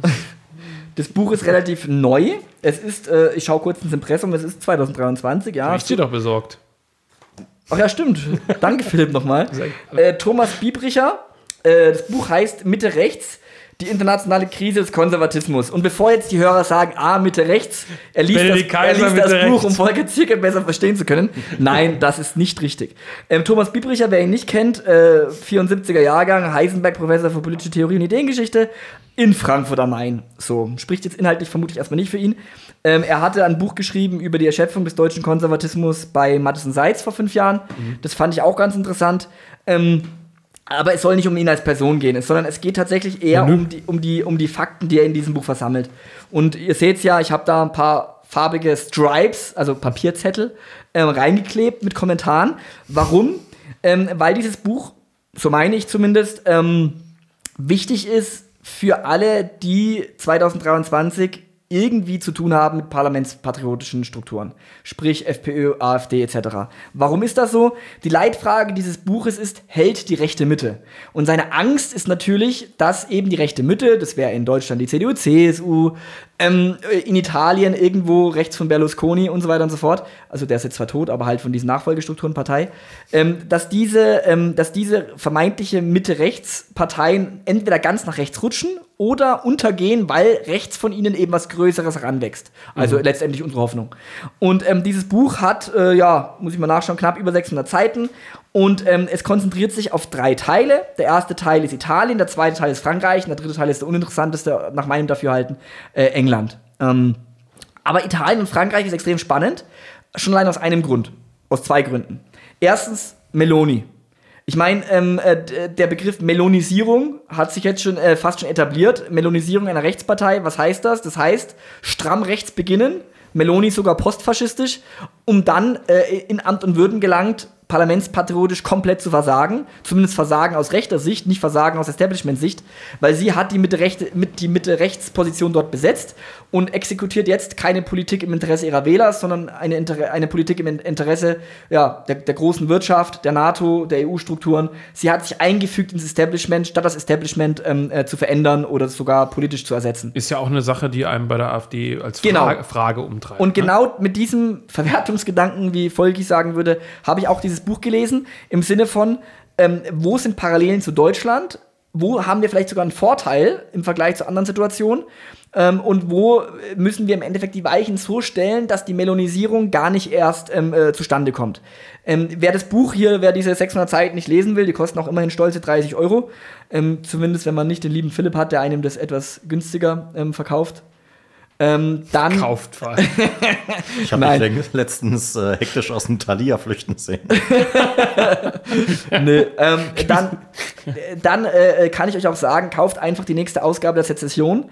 Da schreibe ich nämlich über die Illusion der rechten Mitte. Und da arbeite ich mich ganz stark an diesem Buch ab. Ähm, und genau, der zweite Punkt, den ich sagen wollte, nach der Melonisierung, ist der Punkt Rassemblement National. Also ehemaliger Front National, sprich die größte Rechtspartei in Frankreich. Deutlich größer als die Seymour-Partei Reconquête. Und ähm, immer wieder, und es passiert mir wirklich immer wieder, wenn mit, im Gespräch mit Leuten aus unserem Umfeld, aus dem Vorfeld, aber auch mit Parteileuten, ja, Rassemblement National, da kommen so Stereotypen. Der eine Stereotyp passt noch halbwegs so, das eine, so von wegen Sozialpolitik, Rassemblement National ist sehr etatistisch, sehr sozial, sehr solidarisch, alles sehr französisch. Gut. Sehr ja, logisch, ne, bei einer französischen Rechtspartei. Ähm, aber dann kommen wir zu einem großen Thema Entdämonisierung. Ne? Und da hört man dann die lustigsten Dinger. Und was ich an Thomas Biebrücher sehr schätze, er ist ja keiner von uns, logischerweise. Aber er räumt mit diesem Mythos Entdiabolisierung mal ein bisschen auf. Ich will ein einziges Beispiel nennen. Die Entdiabolisierung heißt eben nicht, beispielsweise das rechte Vorfeld abzuschneiden oder das Distanzeritis in die Partei zu implementieren, wie das so ein paar Postmeutenianer meinen in der AfD. Entdiabolisierung, und es das heißt auch nicht, sich in Ausschussarbeit äh, zu stürzen und nur noch äh, Parlamentspatriotismus zu betreiben, anstatt die Arbeitsteilung im Mosaik zu beachten. Entdiabolisierung hieß beim Rassemblement National ganz konkret einerseits äh, Schluss mit den geschichtsrevisionistischen Themen, die Gefahr sehe ich bei der AfD gar nicht, ehrlich gesagt. äh, und es hieß auch, und auch die Gefahr sehe ich bei der AfD nicht, ähm, Abschied vom Ultrakatholizismus der 80er, wie, wie er es hier nennt, weil es da starke äh, Verbindungslinien gab zwischen damaligen Front National und dem alten Le Pen und Pius Bruderschaftsumfeld. Und ähm, die jüngere Le Pen, also Marine Le Pen, die jetzt auch die Partei führt, die hat das dann äh, beendet, sage ich jetzt mal sehr lapidar, und hat die Partei französisch laizistisch aufgestellt. Sprich, Religion ist Privatsache, Punkt, Ende aus. Trennung von Öffentlichkeit und Staat, wie es seit 1905 eigentlich verfassungskonform ist. Was vermutlich die meisten Franzosen so sehen dürften. Genau, und ja. das ist natürlich eine Öffnung hin zum Mainstream. Aber das ist keine, keine, keine Selbstverzwergung oder keine programmatische Entschärfung. Und dass Biebricher das mal aufdeckt, historisch auch belegt, Beispiele nennt, Personen nennt, die für die verschiedenen Richtungen stehen, das finde ich klasse. Und also wissenschaftlich sozusagen fundiert. Sehr fundiert. Und auch gut geforscht. Ja. Und ist auch nicht populistisch. Nein, überhaupt nicht. Er ist ja Professor, wie gesagt, Heisenberg-Professor. Und er ist auch wirklich eine, er arbeitet wissenschaftlich nach höchsten Standards. Ich glaube, Lauterbach ist, glaube ich, auch Professor gewesen, ne? Echt? Richtiger oder nur so ehrenhalber? Ja, gut. Nee, es ist wirklich ein sehr so lesenswertes Buch. Und ich finde, es sind auch viele Sachen drin, ähm, auch wenn es dann nicht nur um Rassemblement National geht, sondern wenn es dann auch um, um, um ähm, Italien geht einfach mal das aufgedröselt zu bekommen. Wie hat sich die Lega entwickelt unter Salvini? Wie hat sie in der Opposition gehandelt, aber dann in der Regierung anders gehandelt? Mhm. Wie hat sie sich selbst zerstört durch eine Selbstanpassung an die Mitte? Er findet das natürlich nicht schlimm, weil er natürlich der Hoffnung ist, dass sich eine demokratische, pluralistische Mitte dann so besser der Rechten entledigen kann. Aber für uns, die wir genau das nicht wollen, ist es natürlich extrem spannend zu sehen, welche Fehler andere europäische Parteien gemacht haben, ob in Italien, in Frankreich oder in anderen Ländern, Österreich, ähm, welche Fehler die gemacht haben, als sie aus der fundamentalen Opposition Stück für Stück in Regierungsverantwortung gewachsen sind. Und wir alle wissen ja, die AfD ist noch nicht so weit.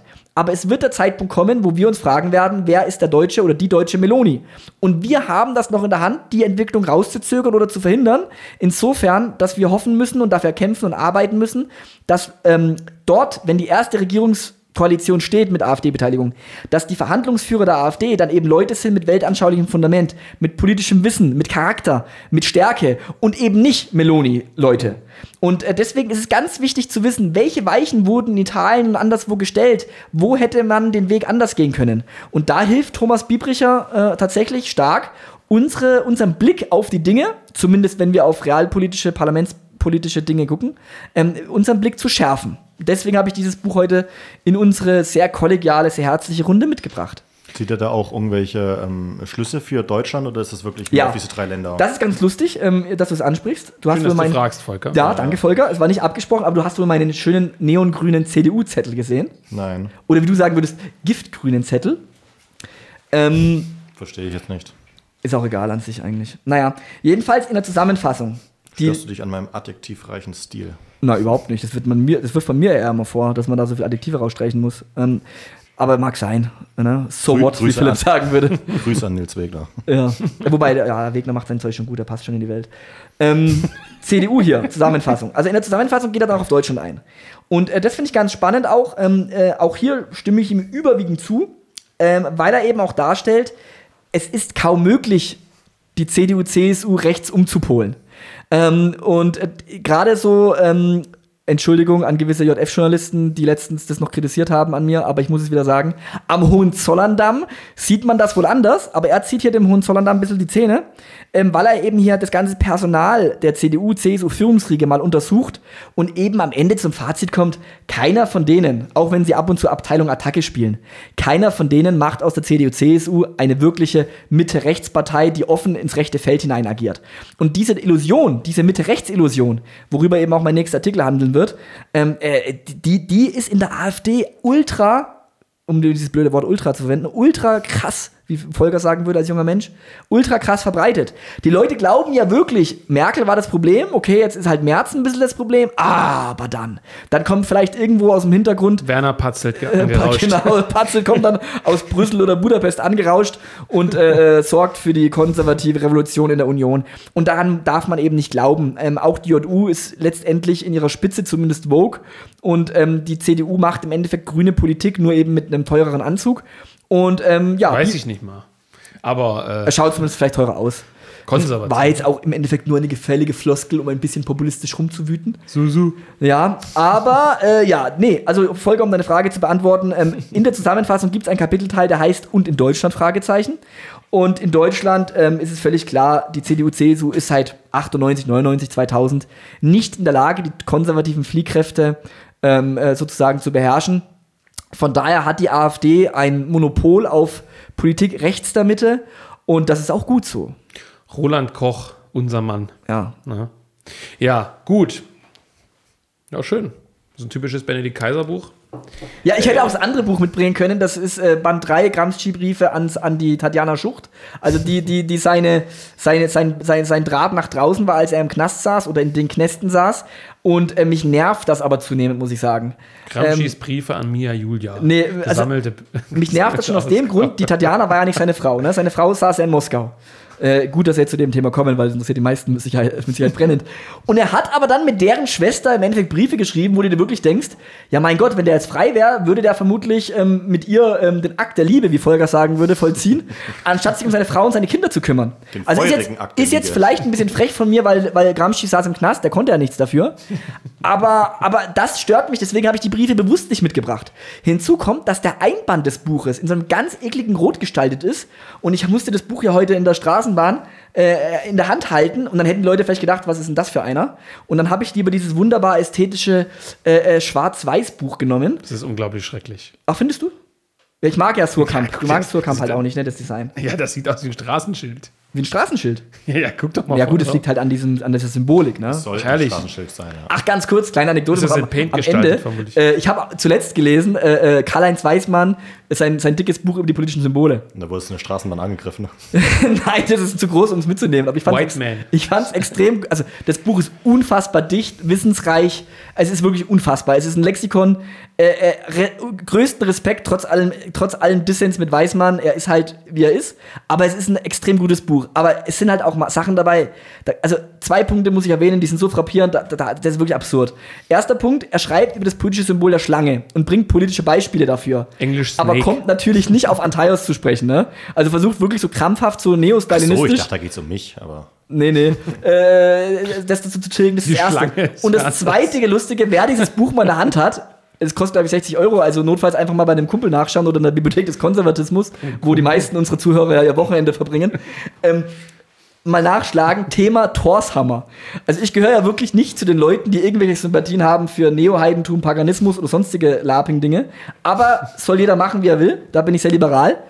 Aber wusstet ihr, dass der Torshammer als Symbol getragen wird von altrechten Kreisen, um eine besondere Gewaltbereitschaft zu signalisieren, um eine besondere Gewaltausübung zu, zu verherrlichen? Ich glaube, das kann man im Notfall auch als Waffe verwenden. Also sowas, je nachdem, also, wie groß das ist. Da, da habe ich mich wirklich gefragt, bei allem Respekt, aber wie kann man denn so ein geniales facettenreiches Buch vorlegen, aber dann entgeht dem Lektorat so was krasses. Ich meine, das ist sowas absurdes. Der wird es ja wohl geschrieben haben. Ja, aber sowas absurd. Ja, da muss ich halt als Lektor mal sagen, ja, hier äh, White Man, äh, streich das mal, das ist echt peinlich.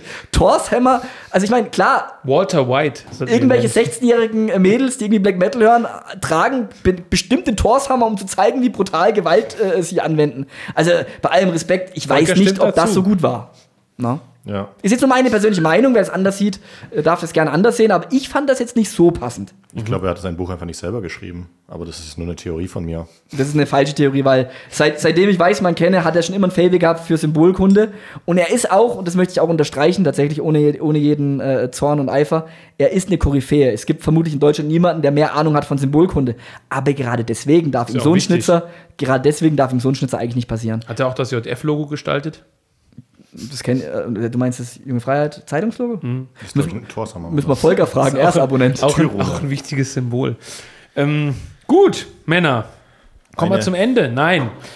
Erzähle ich auch noch was. Ähm, erstmal, erstmal möchte ich noch. Äh, wir sind jetzt ziemlich genau bei einer Stunde. Warum googelst du gerade neue Bücher? Fragezeichen. Kommt aber nur Mist bei Neue raus. Bücher Jung Europa. Spiegel Bestsellerliste. Nein, ich möchte wirklich auf neue äh, Bücher Jung Europa kommen, denn ich möchte nochmal äh, den Zuhörer, den gemeinen Zuhörer, wie man sagt, darauf hinweisen, dass man auf unserer Startseite, wenn man runterscrollt, bei neu im Sortiment tatsächlich immer. Ähm, ja, die neuen Titel findet, die wir eingestellt haben. Da findet man jetzt, und darauf werde ich gleich lustigerweise zu sprechen kommen, beispielsweise Hefte der DMZ Zeitgeschichte. Dort findet man den neuen, das neue Buch von äh, Hulbeck. Dort findet man ein Buch, das heißt Vertreibung und Vertreibungsverbrechen. Und dort findet man auch den neuen Mishima. Also kurzum, ähm, Wer also immer mal neue Lektüre sucht, der findet die bei uns. Und ich komme natürlich selbstverständlich nicht aus Verkaufszwecken darauf zu sprechen, sondern ich möchte auf die DMZ-Zeitgeschichte zu sprechen kommen. Denn, wenn man ganz ehrlich ist, ist das, was ich unabhängig unseres Verlages zuletzt gelesen habe, war ein Heft der deutschen Militärzeitschrift. Nicht, ähm, es wirkt jetzt vielleicht im Gegenzug zu euren äh, sehr sachkundigen Vorstellungen etwas trivial, aber es ist so, dass äh, wir als Verlag ja immer von äh, anderen Verlagen, Händlern, Magazinen und so weiter Rezensionsexemplare bzw. Ansichtsexemplare erhalten, weil die sich natürlich davon versprechen, dass wir die in unser Sortiment aufnehmen. Hat in dem Fall auch mehr oder minder funktioniert. Und so fand ich in meinem oder in unserem Verlagsbriefkasten äh, kürzlich ein überraschendes Geschenk, nämlich äh, ein Heft der DMZ Zeitgeschichte und zwar ein Sonderheft zu den dänischen Freiwilligen der Waffen-SS. Ja, klingt jetzt erstmal etwas kurios, aber äh, ich dachte mir, naja gut, gibt es der Sache eine Chance. DMZ war mir natürlich bekannt äh, als Magazin mit einem sehr, doch, äh, ja, kann man sagen, einschlag, einschlägigen Fokus auf äh, eben die äh, Zeit vor 45, vor allem natürlich die Kriegszeiten. Und äh, ich fand das aber unglaublich gut. Also ich fand das deswegen gut, weil dieses Sonderheft, was es ja war, ähm, eben kein Heft war, das von jetzt lebenden Autoren gestaltet war. Also beispielsweise, ich hatte mir gedacht, da werden jetzt Artikel drin sein, die sozusagen die dänischen Freiwilligen beleuchten und unter verschiedenen Aspekten, die Waffen oder was auch immer. Und dachte mir schon, naja, das ist ja nicht so sonderlich spannend. Aber das war im Grunde genommen, ich sage mal, nur, äh, nur der Bericht eines Freiwilligen, also eine Art Novelle-Roman. Und zwar ein nicht schlechter. Ähm, wir haben jetzt diese Ausgabe, deswegen sage ich, es ist gar keine Werbung, gar nicht im Programm bei uns, äh, dieses Sonderheft. Aber ich war sehr überrascht, weil ich eben dieses Format äh, nicht kannte.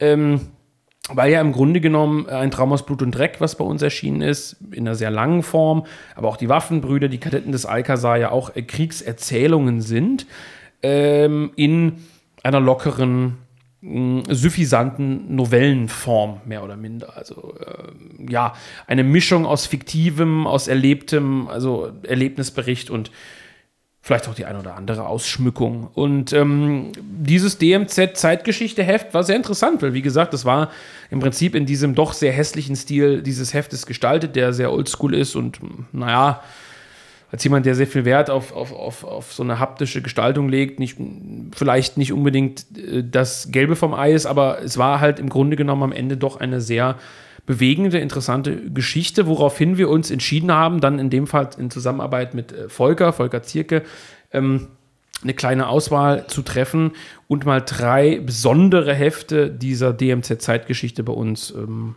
aufzunehmen ins Sortiment, um zu schauen, ob das von unseren Kunden in irgendeiner Weise honoriert wird. Meine erste Frage wäre tatsächlich, ähm, und das meine ich jetzt wirklich nicht polemisch, wie erklärst du dir das, dass das unter heutigen BRD-Verhältnissen noch möglich ist, solche Hefte? Boah, ich weiß es nicht. Also es ist, ähm, Ich mache mir darüber immer wieder Gedanken, muss ich ganz ehrlich sagen, wenn wir Bücher aus dieser Zeit äh, verlegen. Es kommt ja nicht häufig vor. Wir sind ja jetzt kein Verlag, der jetzt krampfhaft versucht, aus dieser Zeit äh, Gewinn zu ziehen. Auch sowas gibt es ja. Werfe ich jetzt der DMZ-Zeitgeschichte nicht vor, aber es gibt eben solche Verlage, die, die auch ein monetäres, starkes monetäres Interesse an dieser Zeit haben. Äh, und ich mache mir schon immer Gedanken, ähm, weil der Korridor des Sagbaren zu dieser Zeit, wenn man diese hässliche Formulierung verwenden will, immer enger wird und natürlich eine Volksverhetzungsklage oder was das dann am Ende ist, 130, 86, ah, ich weiß es nicht genau, ähm, schon möglich ist. Also wenn man solche Sachen auflegt und das ist eine Apologetik oder was auch immer, dann kommt man schon äh, mitunter vielleicht in Probleme. Bei der DMZ-Zeitgeschichte weiß ich es nicht. Also ich kann es dir ganz ehrlich nicht beantworten. Die Hefte sind äh, aus meiner Sicht schon grundsätzlich wissenschaftlich. Also es ist nicht Wer ist so, der Chefredakteur? Äh, Guido Kraus, ne? Ach so, der ist aber schon ein Urgestein, oder? Ja, in dem ja, ja. Molière-Imperium. Also ich will sagen, das ist jetzt keine reine Apologetik, also dass man da jetzt schreibt, die, die, die Helden der Waffen-SS waren die besten, die es je gegeben hat. Aber es ist natürlich schon einschlägig. Es ist jetzt natürlich schon so, äh, dass man ja, das muss man einfach so sagen. Ich glaube, dass da schon eine Grundsympathie zu den Deutschen besteht. Und dass man, Was man schon bedeutet, dass nicht in jedem zweiten Satz auf den äh, hitleristischen Vernichtungskrieg hingewiesen Beispielsweise, also das ist ja heute das Entscheidende. Also es ist ja gar nicht so, dass da irgendwie steht, die Helden der Waffen-SS eroberten irgendwas oder sowas, sondern da stehen einfach bestimmte Dinge, sind nicht als Zusatz hinzugefügt, so wie bei irgendeiner äh, Mainstream-BRD-Doku. Äh, Und zumal die Gerichte natürlich hergehen und sagen, dem einen sprechen wir die Wissenschaftlichkeit zu, also das ist eine wissenschaftliche Publikation mit Fußnoten. Die anderen bemühen sich vielleicht, äh, tausende Fußnoten zu setzen, auch solche Urteile gab es schon, ganz wissenschaftlich, sachlich zu beschreiben, was dort los ist. Äh, Und trotzdem wird gesagt, äh, das ist von einem rechten Verlag erschienen, das ist hier Volksverhetzung oder ähnliches. Das heißt, da wandelt man auf sehr dünnem Eis. Und ich denke, die DMZ-Zeitgeschichte, wie gesagt, wäre durchaus ein Fall, wo wo, wenn man da ganz böse wäre, schon ein Ansatzpunkt ist, nach heutiger äh, BRD-Gesetzgebung anzusetzen. Ich glaube aber auch, dass Mounier, der, der, der Chef des Verlags ist, der das herausgibt, äh, Volker, du wirst es wissen, als jemand, der da mal gewissermaßen involviert war, äh, der auch äh, da wirklich äh, richtig Kontra gibt, ne? muss man auch sagen. Also der wirklich jeden Prozess dann auch führt. Ja, und äh, Auch das Geld dafür hat. Ja, aber auch natürlich auch äh, aufpasst mit solchen Sachen. Ne? Ja. Also man gibt sich da. Es ist. Gibt es da so eine Art Lektorat, was sagt, äh, hier mal lieber Vorsicht? Ja, ja, ja. Ja, schon, ne? natürlich musst, musst du, weil, weil Ja, du, weißt du, es, du weißt es ja, wie es ist, dass ähm, dir selbst äh, kleinere Sachen oder, oder auch Sachen, die, ähm, weiß nicht, sogar einem Normie äh, nicht auffallen würden, einem natürlich negativ ausgelegt werden. Ähm, es gibt natürlich auch Sachen, die gesetzlich äh, anders geregelt sind und die man trotzdem umgeht. Ich glaube zum Beispiel, dass ähm, die DMZ auf die Darstellung von äh, nationalsozialistischen Symbolen auf dem Titelbild verzichtet. Mhm. Einfach weil, weil es dann irgendwelche Idioten gibt, die dann das äh, sehen, eine Anzeige schalten und dann reiten die erstmal die Bullen ein. Was ja Mainstream-Verlage nicht machen müssen. Genau. Also du findest regelmäßig äh, Werke, wo du eine Hakenkreuzflage siehst. Genau, wenn, so, ne? wenn, wenn, wenn, der, äh, wenn die Bildzeitung wieder lustig ist, dann äh, stellt sie, äh, weiß ich nicht, Björn Höcke mit in äh, Totenkopfuniform da, äh, äh, dann können die das auf der Titelbild einfach machen, weil sie sagen, ja, es ist doch irgendwie so und so gemeint. Weißt du? Ähm, und das, das funktioniert beim rechten Verlag natürlich nicht. Das ist, Ja. doch, das ist doch im Grunde, und das habe ich auch bei Weismann gelernt, in Weismanns äh, Symbolkundebuch. Aber das habe ich nicht dort gelernt, aber dort steht es nochmal deutlich dort, ähm, dass ja auch viele Symbole in Deutschland nur dann verboten sind, wenn sie eben in einem bestimmten ja. rechtsradikalen oder, oder äh, wie auch immer die das dann nennen, Kontext verordnet Häufig ist. bei Runen Das betrifft Beispiel. Runen, das Ja, betrifft genau. auch das Keltenkreuz tatsächlich. Ich Ja, dachte genau. immer persönlich, das Keltenkreuz ist Nee, pauschal nee. verboten. Nee, nee, du ist gar nicht pauschal verboten. Nee. Aber wenn du jetzt als Rechter irgendwie äh, das äh, anziehst auf der Demonstration, ja natürlich ist es dann Sicher. im radikal rechten Ja, Kontext ist, ist verboten. Ja, das das ist das mit der Oder-Rune. Genau, die es im Kontext der Bundeswehr zum Beispiel gibt. Ja. Ja. Gut, ähm, ja, ich mache das jetzt, ähm, äh, klingt jetzt blöd, aber wirklich nicht aus, aus Werbezwecken, sondern es war wirklich das letzte, in Anführungszeichen, private, was ich in den Fingern hatte, nämlich vor ziemlich genau zwei Wochen. Ähm, und wir haben äh, bei Jung Europa eine, also wir haben ja unter dem Reiter andere Verlage, wenn man auf die Internetseite jungeuropa.de geht, verschiedene Kategorien eingerichtet, weil eben mit den über 100 Titeln, die wir mittlerweile dort anbieten, es ein bisschen unübersichtlich geworden ist, das alles in einem Reiter äh, zu sammeln. Und wir haben dort vor kurzem den, äh, den Reiter Historie angelegt und haben dort eben, und das äh, passt ganz gut zu dem Thema, das äh, Benedikt und ich auch in der Lagebesprechung äh, besprochen haben, nämlich das Thema Oberschlesien und Vertreibung, Nicht, weil wir jetzt die großen Superrevisionisten sind, sondern äh, weil das durchaus ein, äh, auch für dieses jungeuropäische Verständnis ein, ein wichtiger Punkt ist, haben wir daneben diesen drei DMZ-Zeitgeschichte-Titeln, äh, Heften, die sich hauptsächlich äh, mit europäischen Freiwilligen äh, äh, beschäftigen, passend zu unserem Buchangebot von Jung Europa.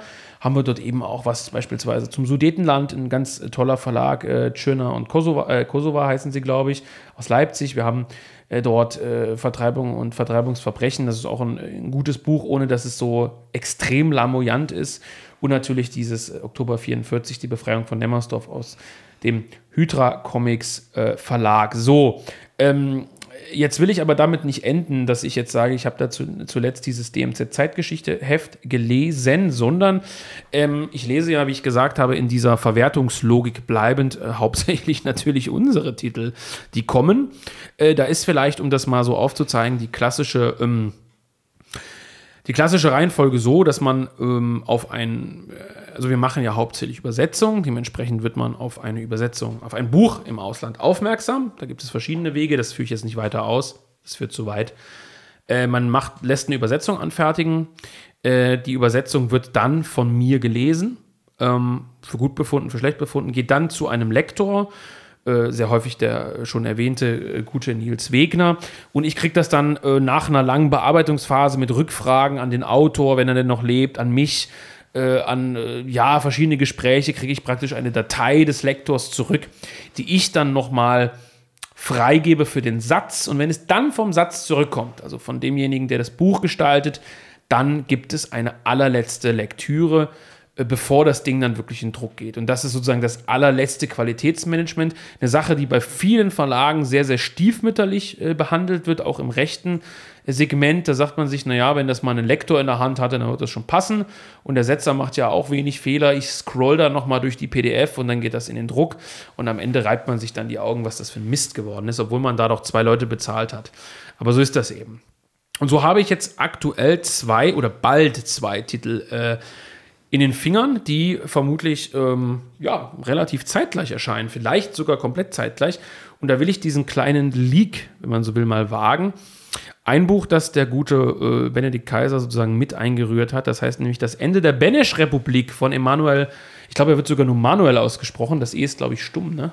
Manuel Moravec, ähm, ein Tscheche, der, sagen wir mal, in der Zeit, die er sich der DMZ-Zeitgeschichte häufig widmet, mit den Deutschen äh, sympathisierte und kollaborierte.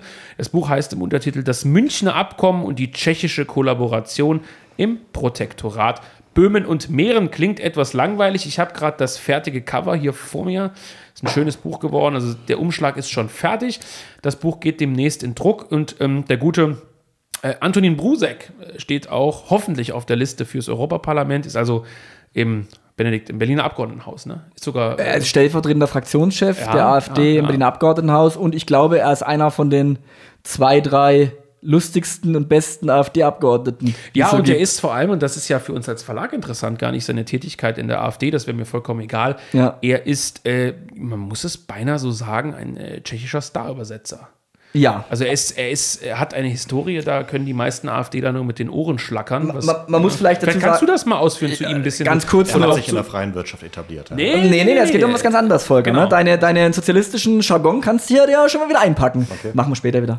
Ähm, nee, also der, sein Vater, der genauso wie er Antonin Brusek hieß, ähm, der war in den 60er, 70er, 80er Jahren in der Tschechoslowakei äh, schon eine literarische äh, Legende, also sehr prominent. Äh, Dichter, ne? Dichter, genau. Äh, und er selber jetzt, also der Toni, über den wir reden, ähm, der ist ganz richtig, wie Philipp sagt, eben gar nicht relevant nur wegen seiner AfD-Tätigkeit oder weil er Richter war oder ist, sondern er ist für uns spannend, weil er äh, ein begnadeter Tschechisch-Übersetzer ist. Mhm. Und er hat aus, ähm, er hat, also ich habe von ihm zum Beispiel zu Hause stehen ähm, die Bezirkshauptstadt das ist ein Roman äh, kurz nach der K&K-Zeit äh, in einer tschechischen kleinen Stadt eben.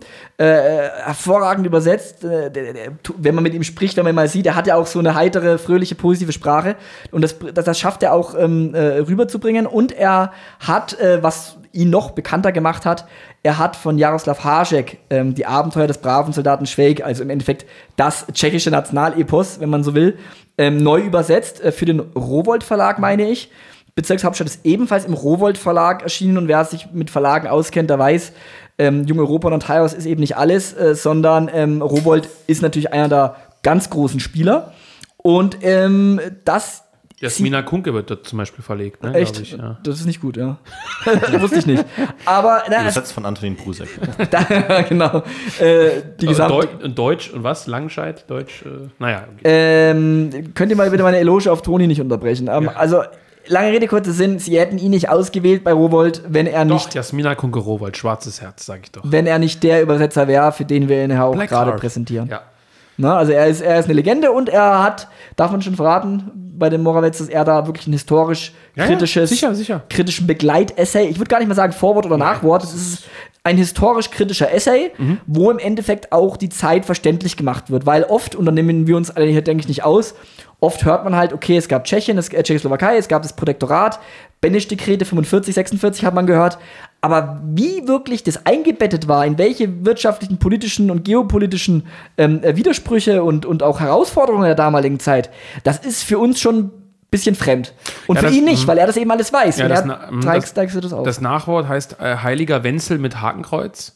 Sehr, sehr provokanter, aber schöner Titel. Und er ordnet da diese politischen Gruppen alle auch ein. Und äh, er ist ja nun mh, mm, als, äh, ja, wie würde man das nennen? Äh, ist er Tscheche, tschechischstämmiger jedenfalls? Er, er, ist schon ein Tscheche, aber er ist auch ein Deutscher. Also bei ihm ist die Identität wirklich doppelt vorhanden. Ja, so und er ist natürlich da, ich glaube, gespalten. Also er ist grundsätzlich natürlich, glaube ich, kein Freund des Protektorats, das kann man so sagen. Also schreibt er, glaube ich, dort auch, dass es natürlich für Tschechien durchaus auch verheerend war. Äh, sagt, sagt natürlich auch, Tschechien wäre aber sonst natürlich auch anderweitig zum Opfer gefallen, definitiv. Und er ordnet das einfach perfekt ein. Also es ist wirklich ein ja, das will ich nicht böse meinen, aber es ist kein Nachwort, es ist kein Essay eines AfD-Politikers. Nein, das hat mit Politik gar nichts. tiefschürfenden äh, Übersetzers, der sich, der, das ist ja auch ein Leib- und Magenthema von ihm. Er hat das ja uns vorgeschlagen, das Buch, das darf man glaube ich auch sagen. Oder er hat es mit dir zusammen irgendwie besprochen nee, er hat schon oder so. Ja, das war schon, also er, das hab, war, er wollte das, das machen. gar nicht gekannt. Er wollte das machen. Ja, ja. Und da kann man vielleicht sagen, das Buch wurde, ich glaube, 1939, wenn ich jetzt nicht lüge, schon übersetzt und ja. publiziert. Also in, in deutschen Verlag in Prag deutschen Verlag in Prag. Und wir haben jetzt eben nicht nur, so wie wir es beispielsweise nur in Anführungszeichen bei den Unzulänglichen gemacht haben, das hergenommen, äh, gescannt und neu gesetzt und ein Nachwort hinzugefügt, sondern das Buch ist äh, von ihm A gekürzt an sinnvollen Stellen. Äh, ja, da geht es zum Beispiel irgendwie um die landwirtschaftliche Produktionsstatistik ähm, ja, äh, von Mähren, so. Schlesien oder so. Und, und äh, es ist vor allem sprachlich aktualisiert. Ja. Also er hat es. Ja, er ist ein Sprachgenie, muss ja, man so sagen. Hat, genau, und so und äh, ja, es ist dann auch von ihm und von uns wiederum mit äh, zahlreichen kurzen äh, Fußnoten versehen, dass man halt gewisse historische Dinge auch versteht. Und das wird ein schönes, schönes Buch. Das kommt als, äh, das kommt lustigerweise im gleichen Format wie dein Buch, Konvergenz der Krisen, weil, ich, weil das sehr passend war, also gleiche Größe.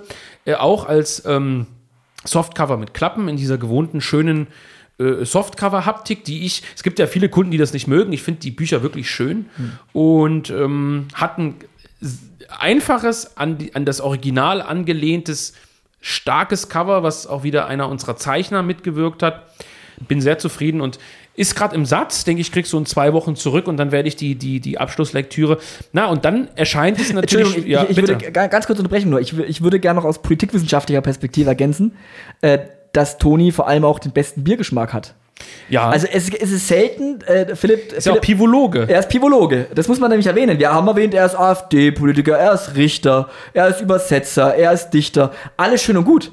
Aber wichtiger ist ja, dass er Pivologe ist. Ja. Und ähm, man hat ja oft. Das ist ein eigenes Forschungsgebiet. Das ist ein ne? Forschungsgebiet. Und ja. man merkt ja auch oft, gerade auch im. im, im, im Pivo im, heißt übrigens Bier. Volker. Volker war jetzt völlig verzweifelt. ähm, äh, nee, Volker, wir, wir, bringen dich schon noch, wir heben schon noch dein kulturelles ja, Entwicklungsniveau. Sagen, dass Benny auch so ein Typ ist, sobald er bei der Grenze ist, immer Dobri, Dobri sagt. ja, je nach Konjugation, ne? Aber egal, kann auch Dobra sein. Grenze. Aber ist auch also, egal. Ja. Äh, nee, worauf ich hinaus wollte, ist, ähm, äh, es gibt selten einen Mensch mit so einem guten Biergeschmack. Und das freut mich persönlich auch, dass er dann auch als Pyrologe bei Jung Europa, bei Mlada Europa dann dabei ist, ne? Ja, das ist also ähm, ein Buch, das bald erscheint. Und das zweite Buch werde ich jetzt äh, aus Zeitgründen weil ich aus Zeitgründen jetzt äh, in Was ist der. es denn? Das ist äh, Russendämmerung von Ilya Rivkin. Ui, Das da brauchst du einen eigenen Podcast. Ja, das werde ich jetzt äh, noch nicht so äh, weitreichend anteasern, beziehungsweise wir hatten Warum es auch schon mal, weil wir jetzt schon eine Stunde 20 sprechen. Ne? Aber, Echt? mh, Ah, Folge wieder dreiviertel Stunde wer- alleine. wer- Werde ich äh, jetzt in der, der Fülle noch nicht äh, ankündigen, aber auch das Buch von Ilya Rivkin erscheint äh, in, ja, ich denke, mh, Anfang, Mitte September. Und pff, da weiß ich gar nicht, was ich dazu sagen soll. Das ist, äh, Es geht über Russland. es ist so einzigartig, na nicht nur, Weißrussland, Ukraine, Deutschland, Berlin. Äh, es ist so verrückt, einzigartig, bekloppt, gut. Es ist, es ist halt im Grunde genommen die Reiseberichte von Tröler Rochelle nur von einem Heute lebenden. noch verrückteren Typ im Positiven. Und heute lebend eben. Heute lebend und vor allem in Russland, Weißrussland, Ukraine, der mit einer nationalistischen ähm, Transsexuellen in Weißrussland äh, auf Demonstrationen unterwegs war, aber gleichzeitig auch mit Militärs im Donbass ähm, äh, Granateinschläge miterlebt hat. Das ist ein ganz, ganz verrückter Reiseband. Ähm, Krass. gemischt aus Zeitungsartikeln von ihm, Wahlbeobachterberichten in Weißrussland. Äh, er war ähm, auf dem Maidanplatz dabei, er wurde äh, fast angeschossen, ähm, dann bei den Kämpfen sozusagen äh, Ukraine, Russland. Äh, er ist ein Dichter, also wirklich ein Dichter, also ein, ein, ein, ein Lyriker und äh, es ist ein ganz verrücktes Buch, was auch unfassbar vielen Leuten auf die Füße treten wird. Stichwort Polen, da ist er kein so großer Freund, die kriegen ein oder andere Beleidigung ab. Ähm, also ganz, ganz verrücktes Buch. Es ist auch überhaupt nicht, es ist auf eine gewisse Art brutal russophil und auf eine andere Art komplett antirussisch, weil er zum Beispiel auch kein Putin Freund ist, aber aus völlig anderen Gründen. Er ist äh, in St. Petersburg während der Corona-Zeit dabei beim sogenannten Kneipenwiderstand. Das ist natürlich ein tolles Wort für uns, Kneipenwiderstand. Ähm, und da will ich noch nicht allzu viel anteasern, äh, oder kann ich nicht. Da müssen wir eine eigene Sendung zumachen. Äh, Volker, äh, Benedikt meinetwegen, wenn wir es gelesen haben. Also, Wann kommt das Buch? Es kommt auch Anfang Mitte September raus. Also es wird ziemlich ähnlich. Also das, das, das, das Buch von Brusek muss ja logischerweise bis zum 30. September erschienen sein, denn da ist das Münchner Abkommen, 75 Jahre sind es, glaube ich. Das heißt, das ist die späteste Deadline, aber bis dahin wird es auf jeden Fall erschienen sein. Und das von Ilja, je nachdem, wie wir es fertig kriegen, Volker hat den Umschlag gestaltet. Oh nee. Auf, doch, doch, super gut. Auf Echt? Grundlage eines russischen Star-Künstlers, der uns. Das ist eine- rot. eine- Aber hast du dir mal gezeigt, das auf dem großen? es ist rot, ja. Auf dem großen Screen? Kann sein, ja. Ja, ja, ja. Und Oh. äh, ist auch toll geworden. Da arbeiten wir gerade noch an ein paar Sachen. Und, ähm, und das sind die nächsten zwei Bücher. Voll gut. Und dann werden noch zwei, drei Bücher folgen, unter anderem ein Buch über Leon de Grell von Robert Brasilach. Das hat sich letzte Woche ergeben, das wird jetzt einfach noch zwischengeschoben. Und so weiter und so fort. Also wir haben dieses Jahr noch ein spannendes Programm und das sind die Dinge, die ich gerade lese. Da- Darüber haben wir ja ursprünglich gesprochen. Die lese ich deswegen gerade, weil sie bei uns erscheinen sollen. Ganz banal. Jetzt liest du noch Leserbriefe vor. Ja, jetzt würde ich schon sagen, dass wir noch fix die Leserbriefe machen. Ja, ja doch, doch, doch, doch. Also das kann schon mal vorgehen, wenn es dich langweilt. Nein. Nee, Äh, das das denn sollte, niemand, sollte niemanden langweilen. Also wir haben, ich habe jetzt hier, äh, wir haben, wenn ich jetzt jemanden vergesse, mal zunächst. Wir haben in der Zeit, in der wir den Podcast machen, relativ viele Sendungen erhalten. Mm. Die aufgegessen, leer getrunken, äh, einzelne Briefe, wo keine Sachen dabei waren. Und ähm, wir haben uns nicht bei allen bedankt. Das tut uns auch leid. Das fällt manchmal unter den Tisch im Alltagsgeschäft. Aber ich habe jetzt hier drei Briefe vorliegen. Genau, ich gebe noch vorher kurz die Ja, bitte. Honorable Mentions äh, nach Schwaben. Ja. Den schönen Buch, äh, wo uns ja Bier mitgegeben wurde, äh, um uns einen Podcast zu trinken. Wir haben das dann um 7 Uhr morgens von, auf einem Pennyparkplatz gesoffen. nach Auf dem Weg nach, wohin? Wien, Wien, ne? Zum ja. Verlagstreffen, ne? Nee, zum Auskundschaften. Zum Auskundschaften der Lokalität. Ne? ja, äh, und, äh, Das hat auch seinen Platz gefunden. ja, Im und, großen Reigen. Äh, Darf ich noch mal ganz kurz Würste erwähnen, gab's. dass kritisiert wurde, dass hier zu viel über Alkohol geredet wird? Und jetzt fangen die auch noch an um 7 Uhr. Ja, aber es gab auch Würstchen, wenn du dich erinnerst. Ja, ja, aus dieser Plasterpackung, ne? Ach nee, von ihm. Ja, ja, gab es auch Würst. Äh, das war Ziegenwurst, ne? Ja, War sehr gut. Ja. Nur ein bisschen hart. ja. Zu wenig Fett beigemengt. Naja, gut. Vielen Dank. Äh, Ja.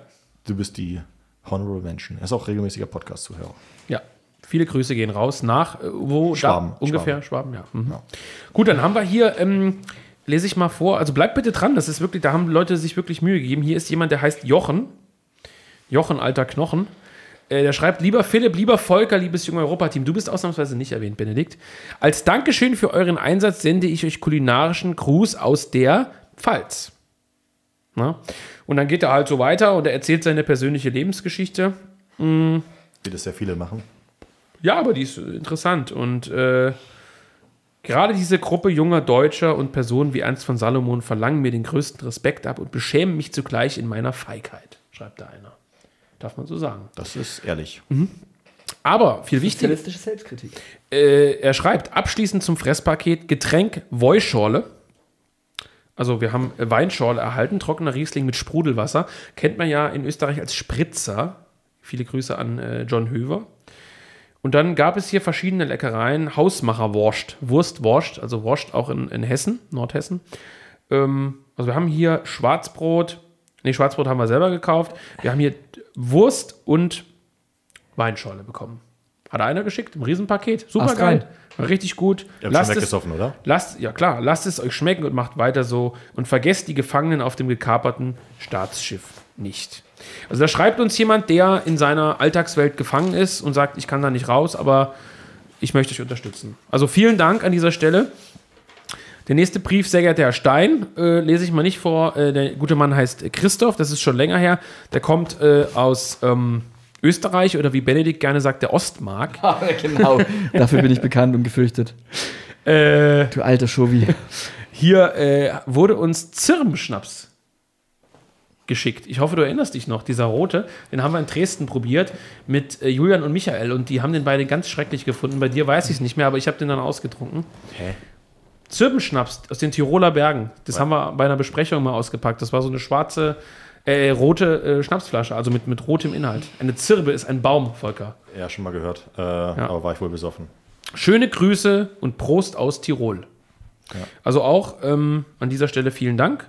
Und da wurde äh, auch nicht nur äh, Zirben, Schnaps bzw. Likör geschickt, ich glaube, es war ein Likör sogar, sondern auch Bier, das man unter anderem aus einem Weinglas trinken äh, sollte. Ich glaube, das hieß Gauder Steinbock. Benedikt, Gauder Steinbock. Und es war auch Bürgerbräu aus Innsbruck dabei. Sehr schöne Stadt. Fühlt man sich zwar immer umschlossen von Bergen, wie in so einem Gefängnis, aber. Und dann gab es hier noch, ähm, sehr geehrter Herr Stein, Herr Kaiser, Herr Zierke jemand, der uns nichts geschenkt hat. Also wollen wir nicht vorlesen, oder? Nein, Quatsch.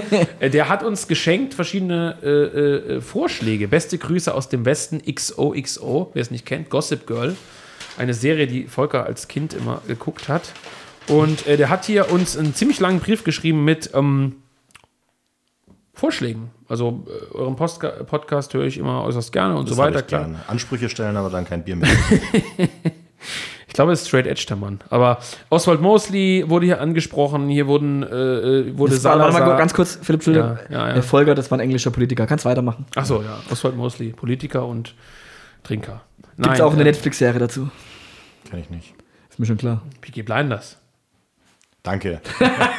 naja, bei dir das weiß man ja nie. Das ist das Schlimme, ja. Benedikt denkt immer, dass es geht in der Serie nur um Mosley, weil er zwei Folgen gesehen hat, aber. Naja, gut. Mosley auch genannt. Mosley. Nein, hier wird also äh, über Franco Salazar, Obristen wird hier vorgeschlagen. Hier werden verschiedenste tatsächlich sehr, sehr interessante Themen vorgeschlagen. Das ist ein bisschen lang. Ähm, Unterschied zwischen Faschismus und NS, Unterschied zwischen Nation und Rasse, also im Sinne von äh, diesen Dingen. Hans-Werner Neulen, Robert Grunert wird hier angesprochen. Ähm, verschiedenste Themen, äh, Thema Deutsche und Ausländer, Kemal Cem Yilmaz. Also es sind sozusagen, hier wünscht sich jemand, dass wir ausschließlich die Knallerthemen besprechen, ja. wo man sich sehr gut vorbereiten muss. Und das werden wir auch in Teilen noch machen. Ich glaube, alles können wir hier nicht besprechen, sonst werden wir ins Gefängnis kommen. Aber das ist ein anderes Thema. Ähm, also erstmal, es gab noch mehr Zuschriften. Ich habe die jetzt nicht alle rausgesucht. Wir archivieren die natürlich äh, fleißig äh, in, in sozusagen anonymer Form. Ähm, können nur dazu aufrufen, wenn ihr uns was schicken wollt, ist natürlich kein Muss, ne, Volker, aber wenn ihr uns äh, Nahrung und Getränke aus eurer Heimat schicken wollt und äh, dazu auch was schreibt, wir lesen das gerne vor, wir konsumieren das hier auch gerne, solange es nicht vergiftet ist. Und ähm, das ist für uns immer eine schöne, schöne kleine Sache. Wir verdienen ja hiermit kein Geld, außer ihr kauft mal was im Verlag, was uns sehr freut, jungeuropa.de, beispielsweise das Buch von Benny Kaiser oder die zwei Bücher von Volker Zierke. Ähm, ansonsten machen wir das ja hier gerne und wenn wir dadurch natürlich noch ein bisschen verköstigt werden, dann ist das eine tolle Sache. So, und jetzt haben wir fast eine Stunde 30 gequatscht. Männer, ähm, Volker ist auch da. war eine der längsten Episoden, ne? Hm. Benedikt, du hängst schon wie so ein Aal da in deinem Stuhl. Aal? So Aal. Kennst du das? so Ein Aalglatt meinst Das ist du? ein Fisch, Tier. Ja, Fisch Ja, ich hab's nicht so mit Flora und Fauna. ich weiß. glaube ich. Glas und Beton. Benedikt Kaiser, zweiter Spitzname. Naja, gut. Also, ähm, Schleim nicht immer so. Männer, es war eine schöne Folge. Ich hoffe, es hat äh, auch den Zuhörern gefallen. Ähm, ja, halt gut, ne?